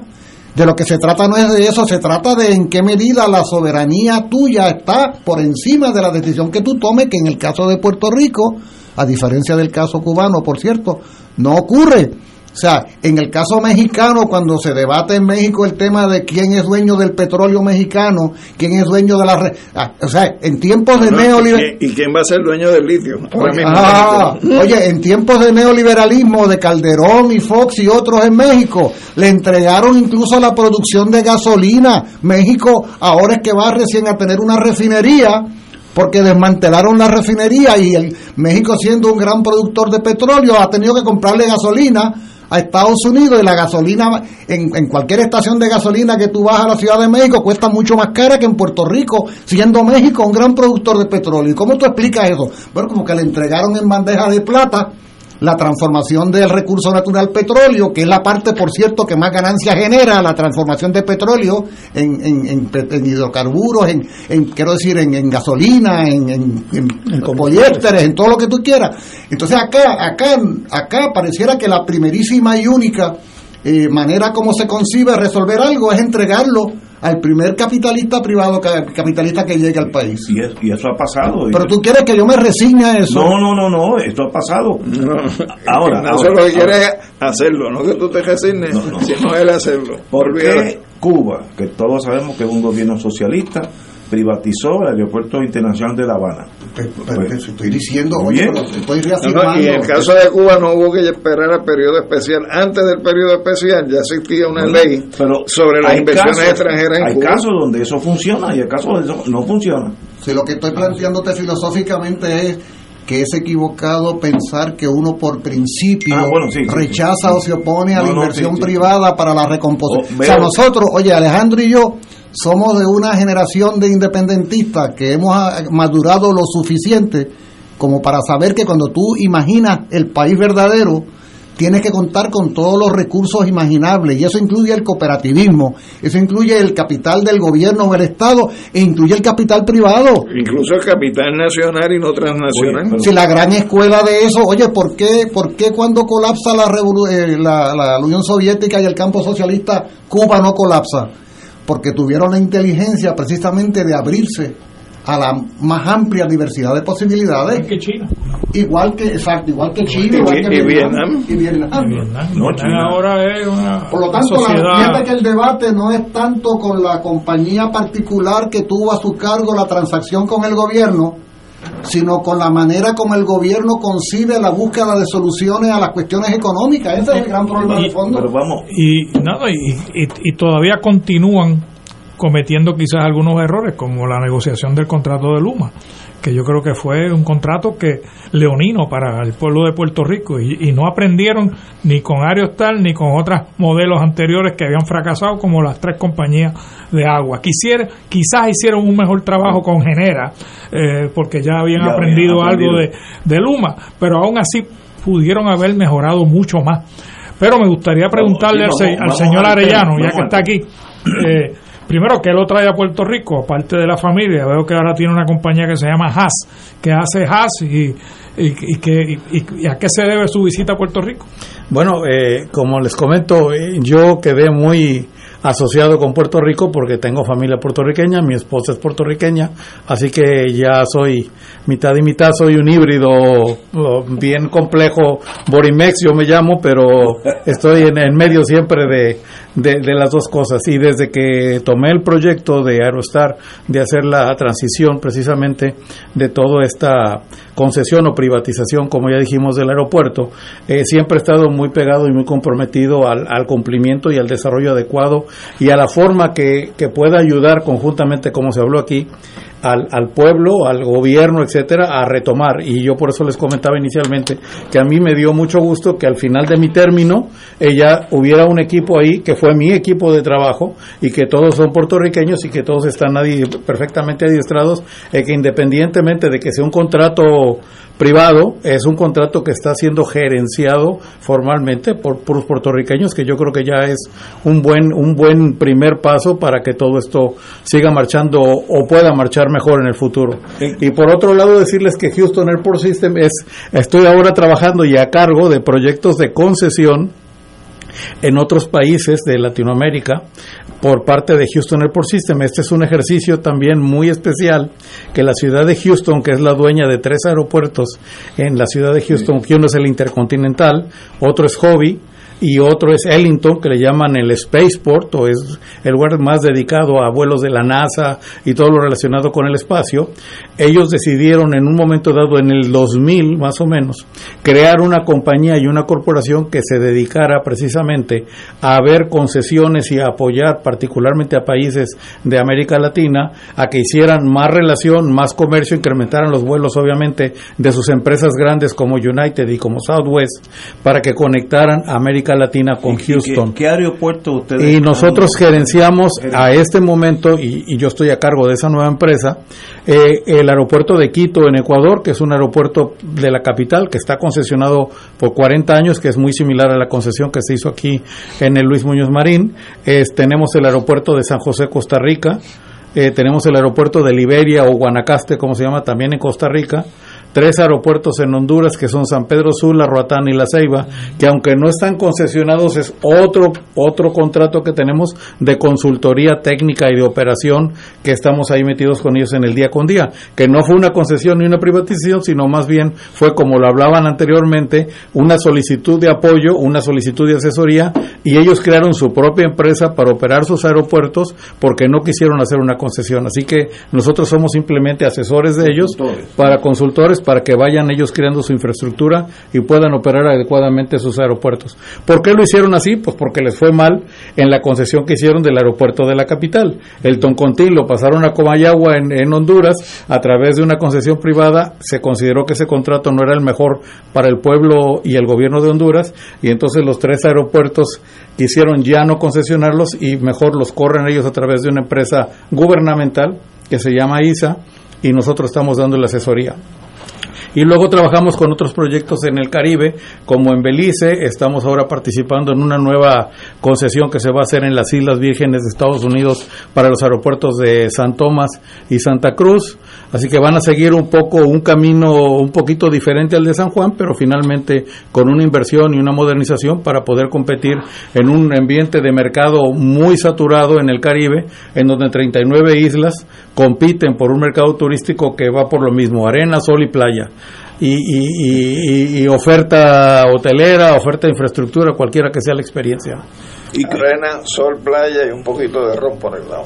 y, ron y algunas otras cosas, música. También. Sí. Cuando Aerostar toma la administración del aeropuerto, ¿cuáles, cuáles fueron la- los asuntos más retantes, lo- los problemas más inmediatos? Bueno, eh, el primero era el cierre, el, cierre financiero de la operación. La operación fue compleja, el, el- el- el contrato implicaba muchas cosas, eh, de las cuales pues no todo mundo sabe, eh, digamos, los, los, los, los tornillos y las tuercas, los detalles de esto, pero era un pago por el periodo completo del periodo de arrendamiento de la, de la propiedad, de la infraestructura. ¿Cuántos años el contrato? 40 años. 40, años. Se pagó por esos 40 años un adelanto de 615 millones de dólares. Eh, fue eso, ¿Esa fue un era- lump sum. era la deuda que tenía Puerto o eso es independientemente Era, de la deuda de era menos de la deuda. La deuda cuando nosotros tomamos el aeropuerto era de 900 millones de dólares de puertos. Se pagó para que, ahora ya podemos hablar claramente a 10 años de eso, se pagó exactamente el 52% de la deuda que eran alrededor de 425, 427 millones, de manera directa a la transacción.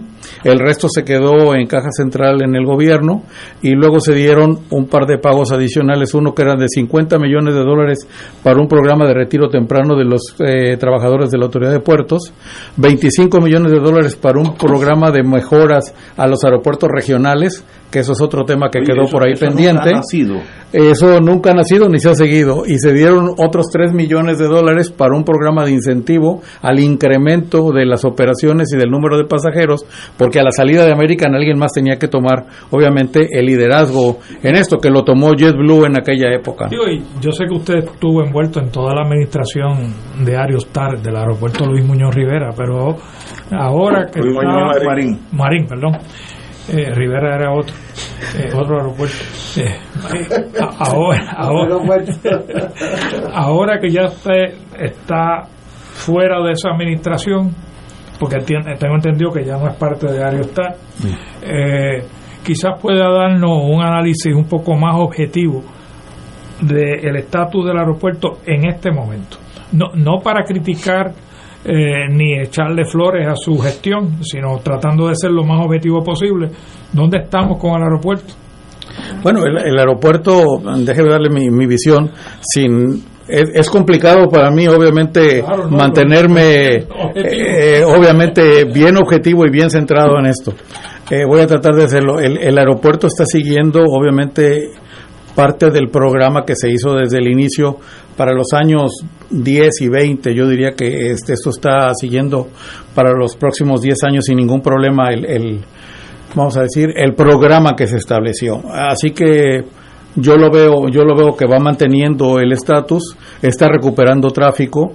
No se olviden que cuando esto empezó con la salida de American, eh, se fue Bri- British, eh, se fueron algunas otras líneas, Iberia que luego regresó, en fin, la, la condición era compleja. Eh, se habían quedado sin conexión todo el Caribe, teníamos que volar a Miami para volver a, a regresar a cualquiera de las islas del Caribe, etcétera. Pero creo que creo que la administración, particularmente el grupo que se quedó, va siguiendo, digamos, eh, los principios o el programa trazado para los primeros 20 años. Se dividen en dos etapas. Una eran los 10 primeros años, lo cual se cortó en el año número cuatro o cinco por el huracán María, que ahí nos volvió a echar para atrás un 18 meses porque se destruyó una de las terminales casi completamente, que era la B. Eh, se volvió a hacer completa. Y yo diría que después de esa reconstrucción que se hizo, el programa va a seguir bien por los próximos 10, 15 años. Eh, explíquele al público, porque a veces la gente no entiende. Yo, yo, lo entiendo, pero me gustaría que usted lo explicara, porque usted supuestamente es experto en estas cosas de aviación. ¿Cuál es la dificultad para que una línea extranjera que no tenga base en Estados Unidos pueda volar a Puerto Rico? Digamos Iberia, digamos Air France, eh, British, British uh, Airlines. ¿Cuál es la dificultad que ellos tienen para conseguir derechos de, de, aterrizaje en San Juan de Puerto Rico? Bueno, la, la, la primera, la primera complicación es que eh, la demanda y el mercado se genere. La segunda complicación es que Estados Unidos le dé permiso. Eso. ¿Por qué? Porque el, el espacio aéreo de Puerto Rico es responsabilidad, no le quiero llamar propiedad, responsabilidad de asignarlo de los Estados Unidos. Así que, que Puerto Rico no da permisos de precisamente pero, para volar acá, o sea, los da Estados Unidos. Lo da la Liga de AA que le estaba mencionando, sí. FAA, Departamento la Liga de AA. O FAA. Y yo también soy AA, así que sí, sí, Agustín Arellano.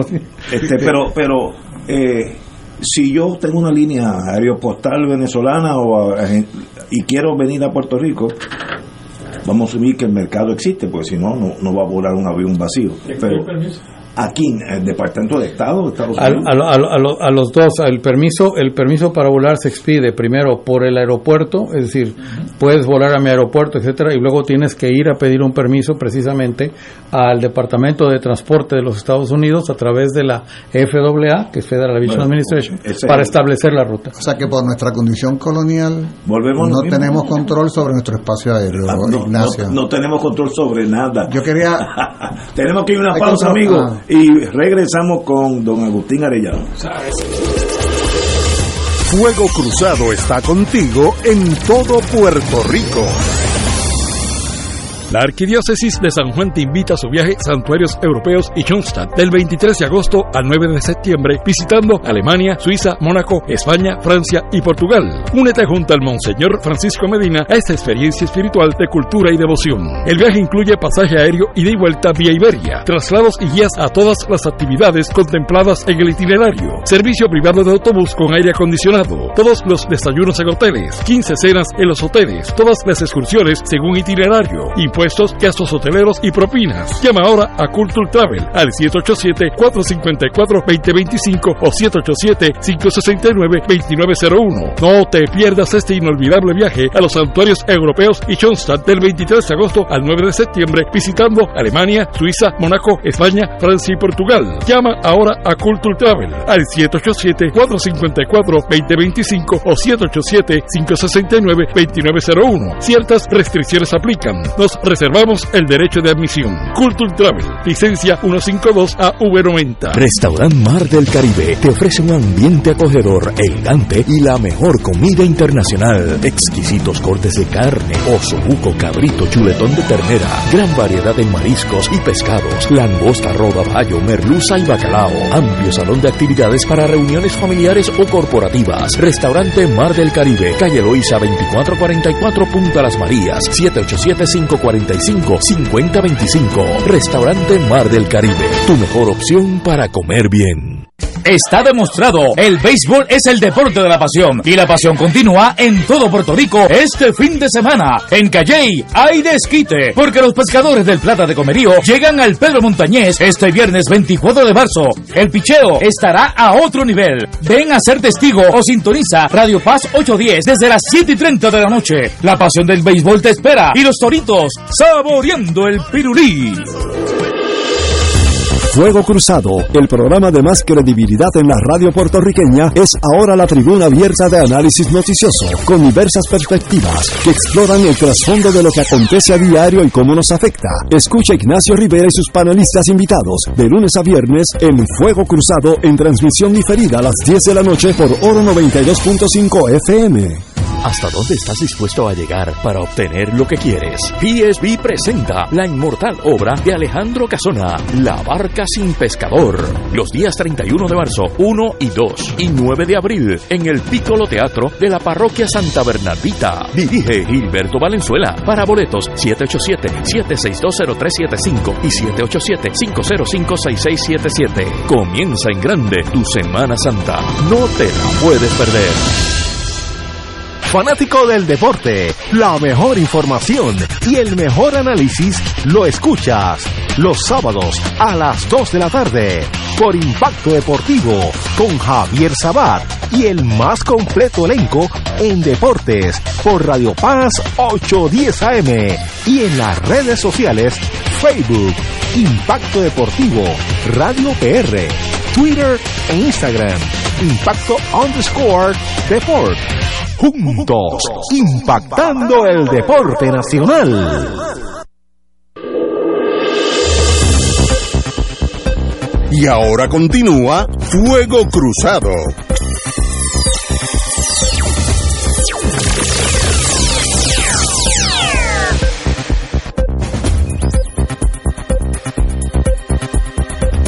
Regresamos, amigos y amigas, aquellos eh, que sintonizaron tarde, estamos con el señor Agustín Arellano, que fue el presidente o el dirigente de la privatización, yo le llamo concesión, él le llama, del Aeropuerto Internacional a Aerostar, y ya el mes pasado cumplimos 10 años de ese experimento que está funcionando, porque yo voy al aeropuerto acá rato y está funcionando, así que algo está pasando bien. Yo le, yo le hice una pregunta en, Ah. en el receso que quisiera hacérsela Sí, al aire al de aire, nuevo, no. porque para mí siempre ha sido como una incógnita. Y es, ¿por qué hay una parte del aeropuerto que está cejado? No se está usando. Bueno, yo, yo, yo le comentaba un poco, por, primero porque no es absolutamente necesaria, es decir, el aeropuerto estaba configurado de una manera diferente. Eh, si ustedes recuerdan, el esquema de cómo opera un aeropuerto en Estados Unidos, y este no es la excepción, o no era la, la excepción, la hicimos nosotros, es que todas las líneas aéreas tienen sus terminales dedicadas de forma exclusiva a la línea aérea. No importa si las usen o no las usen, la línea aérea tiene su propia terminal. Si van ustedes a Nueva York, a Atlanta, cualquiera de los aeropuertos grandes, van a la terminal de American, a la terminal de Delta, a la terminal de JetBlue, etcétera. ¿Por qué? Porque hay un hay un contrato de exclusividad de esa parte de infraestructura y esa parte las líneas aéreas de común acuerdo la desarrollan con la autoridad de los puertos de cada una de las ciudades. Aquí no sucedía diferente. Aquí American Airlines en su momento era, digamos, la, la, la dueña, la que gerenciaba y manejaba la parte más importante del aeropuerto porque ellos eran los que tenían más vuelos entre American Airlines y American Eagle. Entre los dos generaban 179 vuelos al día. Cuando ellos se van y deciden mudar su hub a Miami, nos quedamos solamente con 17 vuelos, nosotros en 2013, cuando ellos se fueron finalmente. Y, y, y es por eso que se construye básicamente además la terminal D, como la conocemos ahora, fue la terminal que en su momento construyó American Airlines con su propia inversión, que luego se la se la cobró a, a- la autoridad de los puertos porque le dijo que yo te la construyo, pero como el bien es tuyo y tú te la vas a quedar y va a revertir para ti, pues me tienes que, que pagar. ¿Y ¿Cómo? Pues dándome créditos, etcétera, para y dándome de alguna manera algún tipo de posibilidad de, de que yo amortice la inversión que hice en esta en esta terminal que se te va a quedar a ti. Pero realmente Y, y en esa negociación, ¿quién salió bien o quién salió mal? yo creo que como todo siempre sale bien el que de alguna manera va, el que da el primer golpe o va adelante, que en este caso fue la línea aérea, y parte del tema de la situación financiera complicada que Puertos tenía era precisamente por eso, eh, porque seguía operando American ya dándole menos mantenimiento sabiendo que se iban para Miami, es decir, la infraestructura se iba poco a poco cayendo y por el otro lado, Puertos ya había construido la terminal A, que si ustedes recuerdan, estuvo siete años construida pero sin operar. Es la JetBlue. Esa es la que actualmente es de JetBlue, pero en aquella época estaba ya asignada para US Airways, estaba designada para Delta, etcétera, porque ahí sí se iban a mover esas dos. Cuando JetBlue retoma la, la oferta y lo hace, eh, digamos, el punto importante en el Caribe de operación para JetBlue y se convierte en el operador más grande de Luis Muñoz Marín, entonces él solicita que se le dé esa terminal que estaba nueva, entre comillas, que tenía siete años construida sin operar. Entonces ahí se empieza a hacer toda la readecuación para que ellos tomen la terminal A, que es en la que actualmente están operando. Aerostar es una empresa principalmente de capital mexicano. Ahora, en el inicio no era así. El inicio, la condición que se estableció es que tuviera el 50% de capital norteamericano y el 50% de capital extranjero, en este caso mexicano. ¿Y hay capital mexicano también en la empresa que usted ahora preside? No, no hay cero. Cero. Esta es una empresa privada de la ciudad de Houston. Okay. Eh, por eso el HAS es Houston Airport Systems Development Corporation. O sea, que es una entidad pública. Es una actividad privada. El, Privada, el pero- gobierno de la ciudad de Houston fue en aquel momento visionario y sabía que mantener una organización totalmente gubernamental lo hacía para operación de los tres aeropuertos que tenía. Pero para poder ser más flexible y más ágil y competir en concursos de privatización que se estaban generando en otros países de América Latina, entonces él creó esta corporación y la mantiene para poder competir y ganar en otros en otros Por eso, este, pero concursos. al ser una criatura del gobierno de la ciudad de Houston, Sí, no la hace es- una criatura pública. Eh, cuasi pública, digamos, ¿no? Porque trabajamos para el beneficio del, de la ciudad y el alcalde y, y en nuestro board obviamente está gente del gobierno. Usted es mexicano. De nacimiento, sí. ¿Ha tenido algo que ver en el desarrollo de aeropuertos en México? Toda mi vida he estado asociado más de 40 años en la aviación desde México y fui parte del grupo que privatizó los aeropuertos mexicanos. En esta época que hay el desarrollo de un aeropuerto internacional nuevo, ¿no? En, eh, cerca de la Ciudad de México. ¿Cuál es esa situación? Sí, bueno, eh, entiendo que es un aeropuerto que se construyó por decreto en una base aérea militar, que era la base aérea militar número uno en mis épocas, y ahí se decidió construir este nuevo aeropuerto internacional. En mi época yo fui, estuve a cargo de todo el espacio aéreo mexicano durante muchos años, eh, de- soy ingeniero de navegación aérea, eh, piloto, etcétera. O sea, toda mi vida ha sido en el área de aviación y aeropuertos. Y en ese momento se había decidido un proyecto diferente que era ir al, al lago de Texcoco y se había manejado durante muchos años la opción, se estudió, etcétera. Pero finalmente se lanzó el proyecto, luego se paró por un cambio de gobierno y el nuevo gobierno decidió hacerla en la base militar de que se conocía como Santa Lucía, ahora se llama Aeropuerto Felipe Ángeles. Estamos hablando del gobierno actual de López Obrador. Eh, del gobierno actual, sí, sí. Él fue el que tomó la decisión de cambiar el proyecto para allá. Se estaba ya avanzando en el proyecto de, del lago de Texcoco y se movió hacia, hacia el aeropuerto de Santa Lucía. Yo, yo vi hace unos años, cuando lo conocía, usted estaba apeándose o montándose un avión de combate mexicano. ¿Usted fue piloto militar mexicano? Bueno, tuve, tuve mis pininos como todo en mis épocas joven con, con la etapa de militar de la Fuerza Aérea, pero realmente siempre mi ideal fue ser ingeniero en comunicaciones y radar. A mí me interesaban mucho los sistemas de navegación Bueno. y yo me dediqué mucho al área de sistemas de navegación, de radares, de comunicaciones. Eh, después tuve cursos de controlador de tránsito aéreo y finalmente en administración de aeropuertos y espacio aéreo. Yo estuve a cargo del espacio aéreo de México desde el 98 con el presidente Cedillo hasta el 2009 con el presidente Calderón.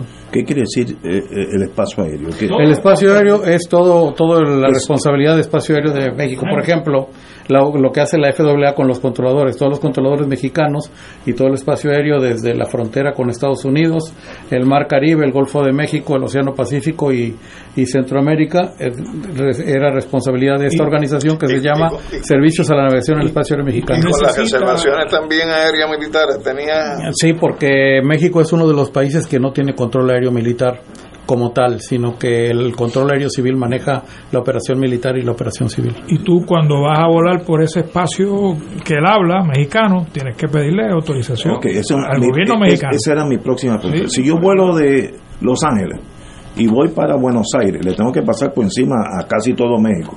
Hay que pedirle permiso. El plan de vuelo, eso se Hay- hace en el plan de vuelo. Hay acuerdos, exactamente. El, el plan de vuelo es un convenio operativo en donde una aeronave y su capitán dice yo voy a volar por acá, pide o solicita esa ruta, los, los servicios de control de tránsito aéreo le pueden asignar esa ruta o otra ruta alterna o similar para que pueda volar de un espacio aéreo a otro. El caso, véanlo así, todo el tráfico de Canadá y de Estados Unidos que va a Centro y Sudamérica tiene que pasar por espacio aéreo mexicano, no hay de otro. Todo el tráfico viceversa de Centro y Sudamérica que va hacia Estados Unidos y Canadá tiene que pasar por espacio aéreo. Y en mi época me tocó un ejercicio también muy interesante porque Cuba no se hablaba con Miami, la posición del centro de control de La Habana es bien interesante, bien próxima, como saben, tanto a Miami como a Cancún y a Mérida.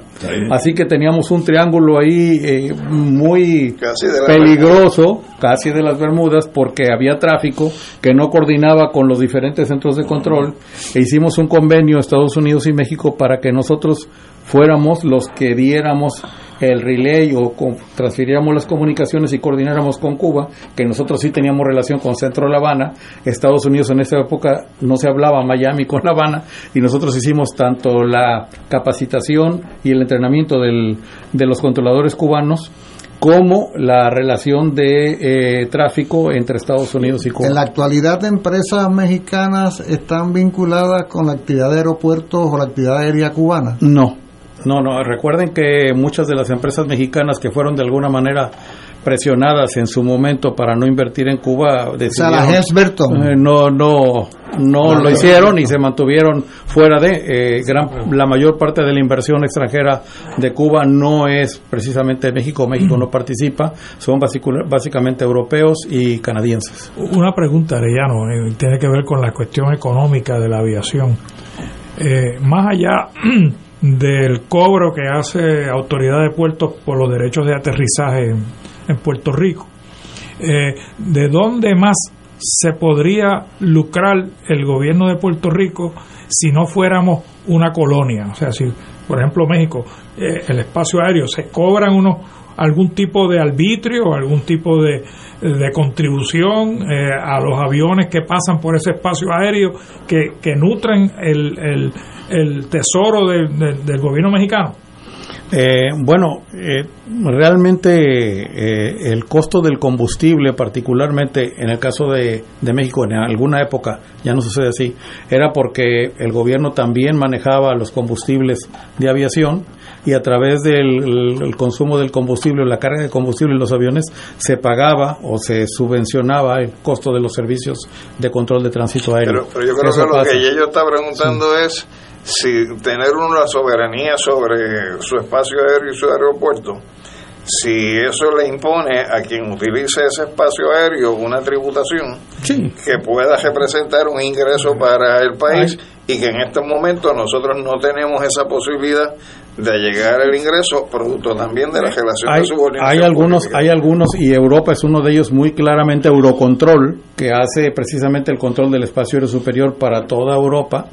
Eh, ellos cobran unas tarifas especiales precisamente por eh, usar el espacio aéreo en todas las travesías aéreas. Eso, eso es una parte. Le quedan tres décadas al contrato con Aerostar. Le quedan tres décadas, correcto.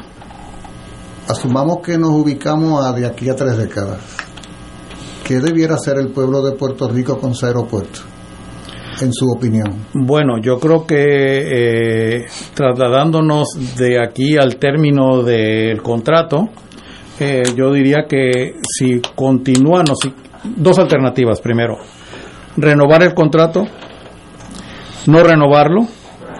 Si van a renovar el contrato, obviamente yo diría que hay que ir a otro proceso en donde el contrato se rija de una manera diferente. ¿Por qué? Porque las condiciones con las que se hizo la primera privatización o concesión ya no son las mismas que vamos a tener en 30 años. Habría que hacer un panorama y un estudio completamente diferente.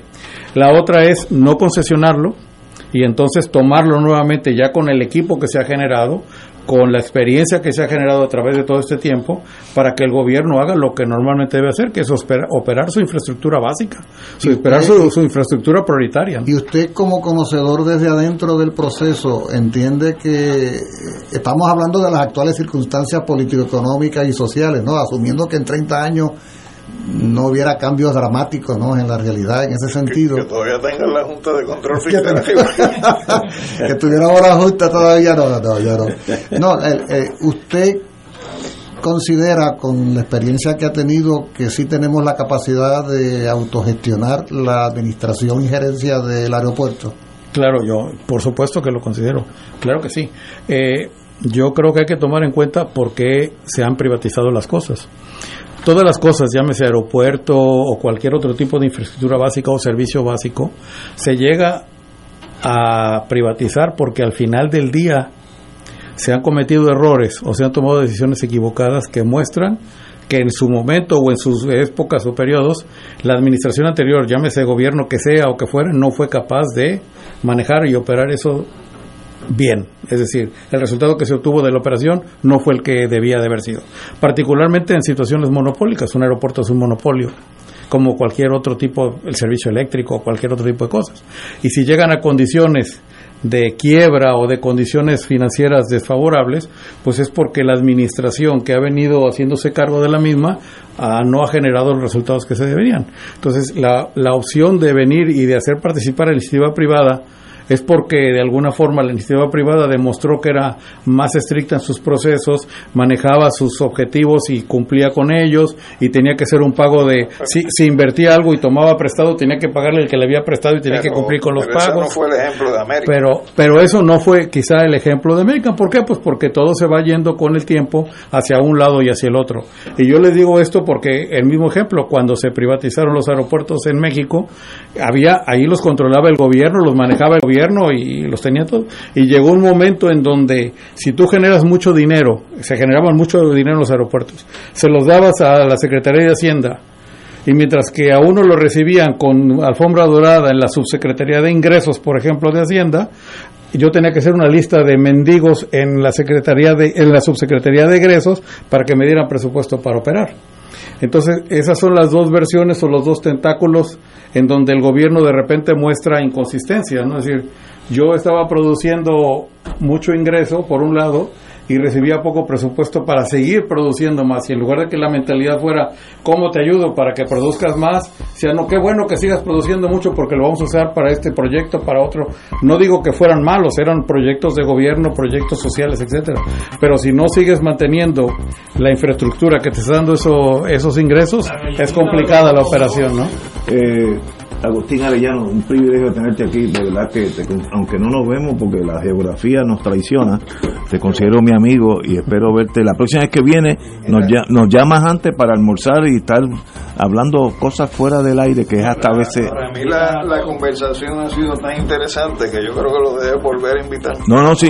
Para poder seguir conversando. Ca- Cada vez que vienes a Puerto Rico, déjame saberlo como una semana antes, porque esto es... Me dice alguien que usted estuvo en Brasil también. Sí, en Sao Paulo. En la privatización de Guarulhos, que fue una de las primeras en Sudamérica. Después de Argentina, que ahí el... sistema de espionaje, que él no ha mencionado Brasil.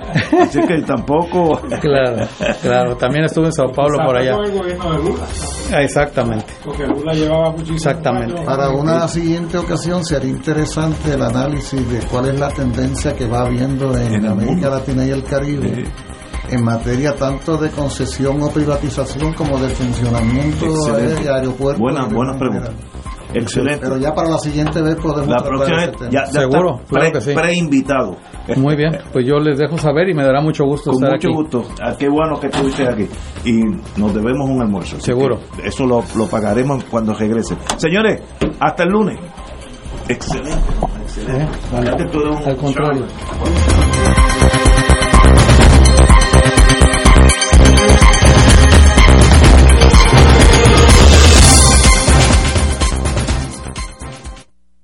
Esta emisora y sus anunciantes no se solidarizan necesariamente con las expresiones vertidas en el programa que acaban de escuchar.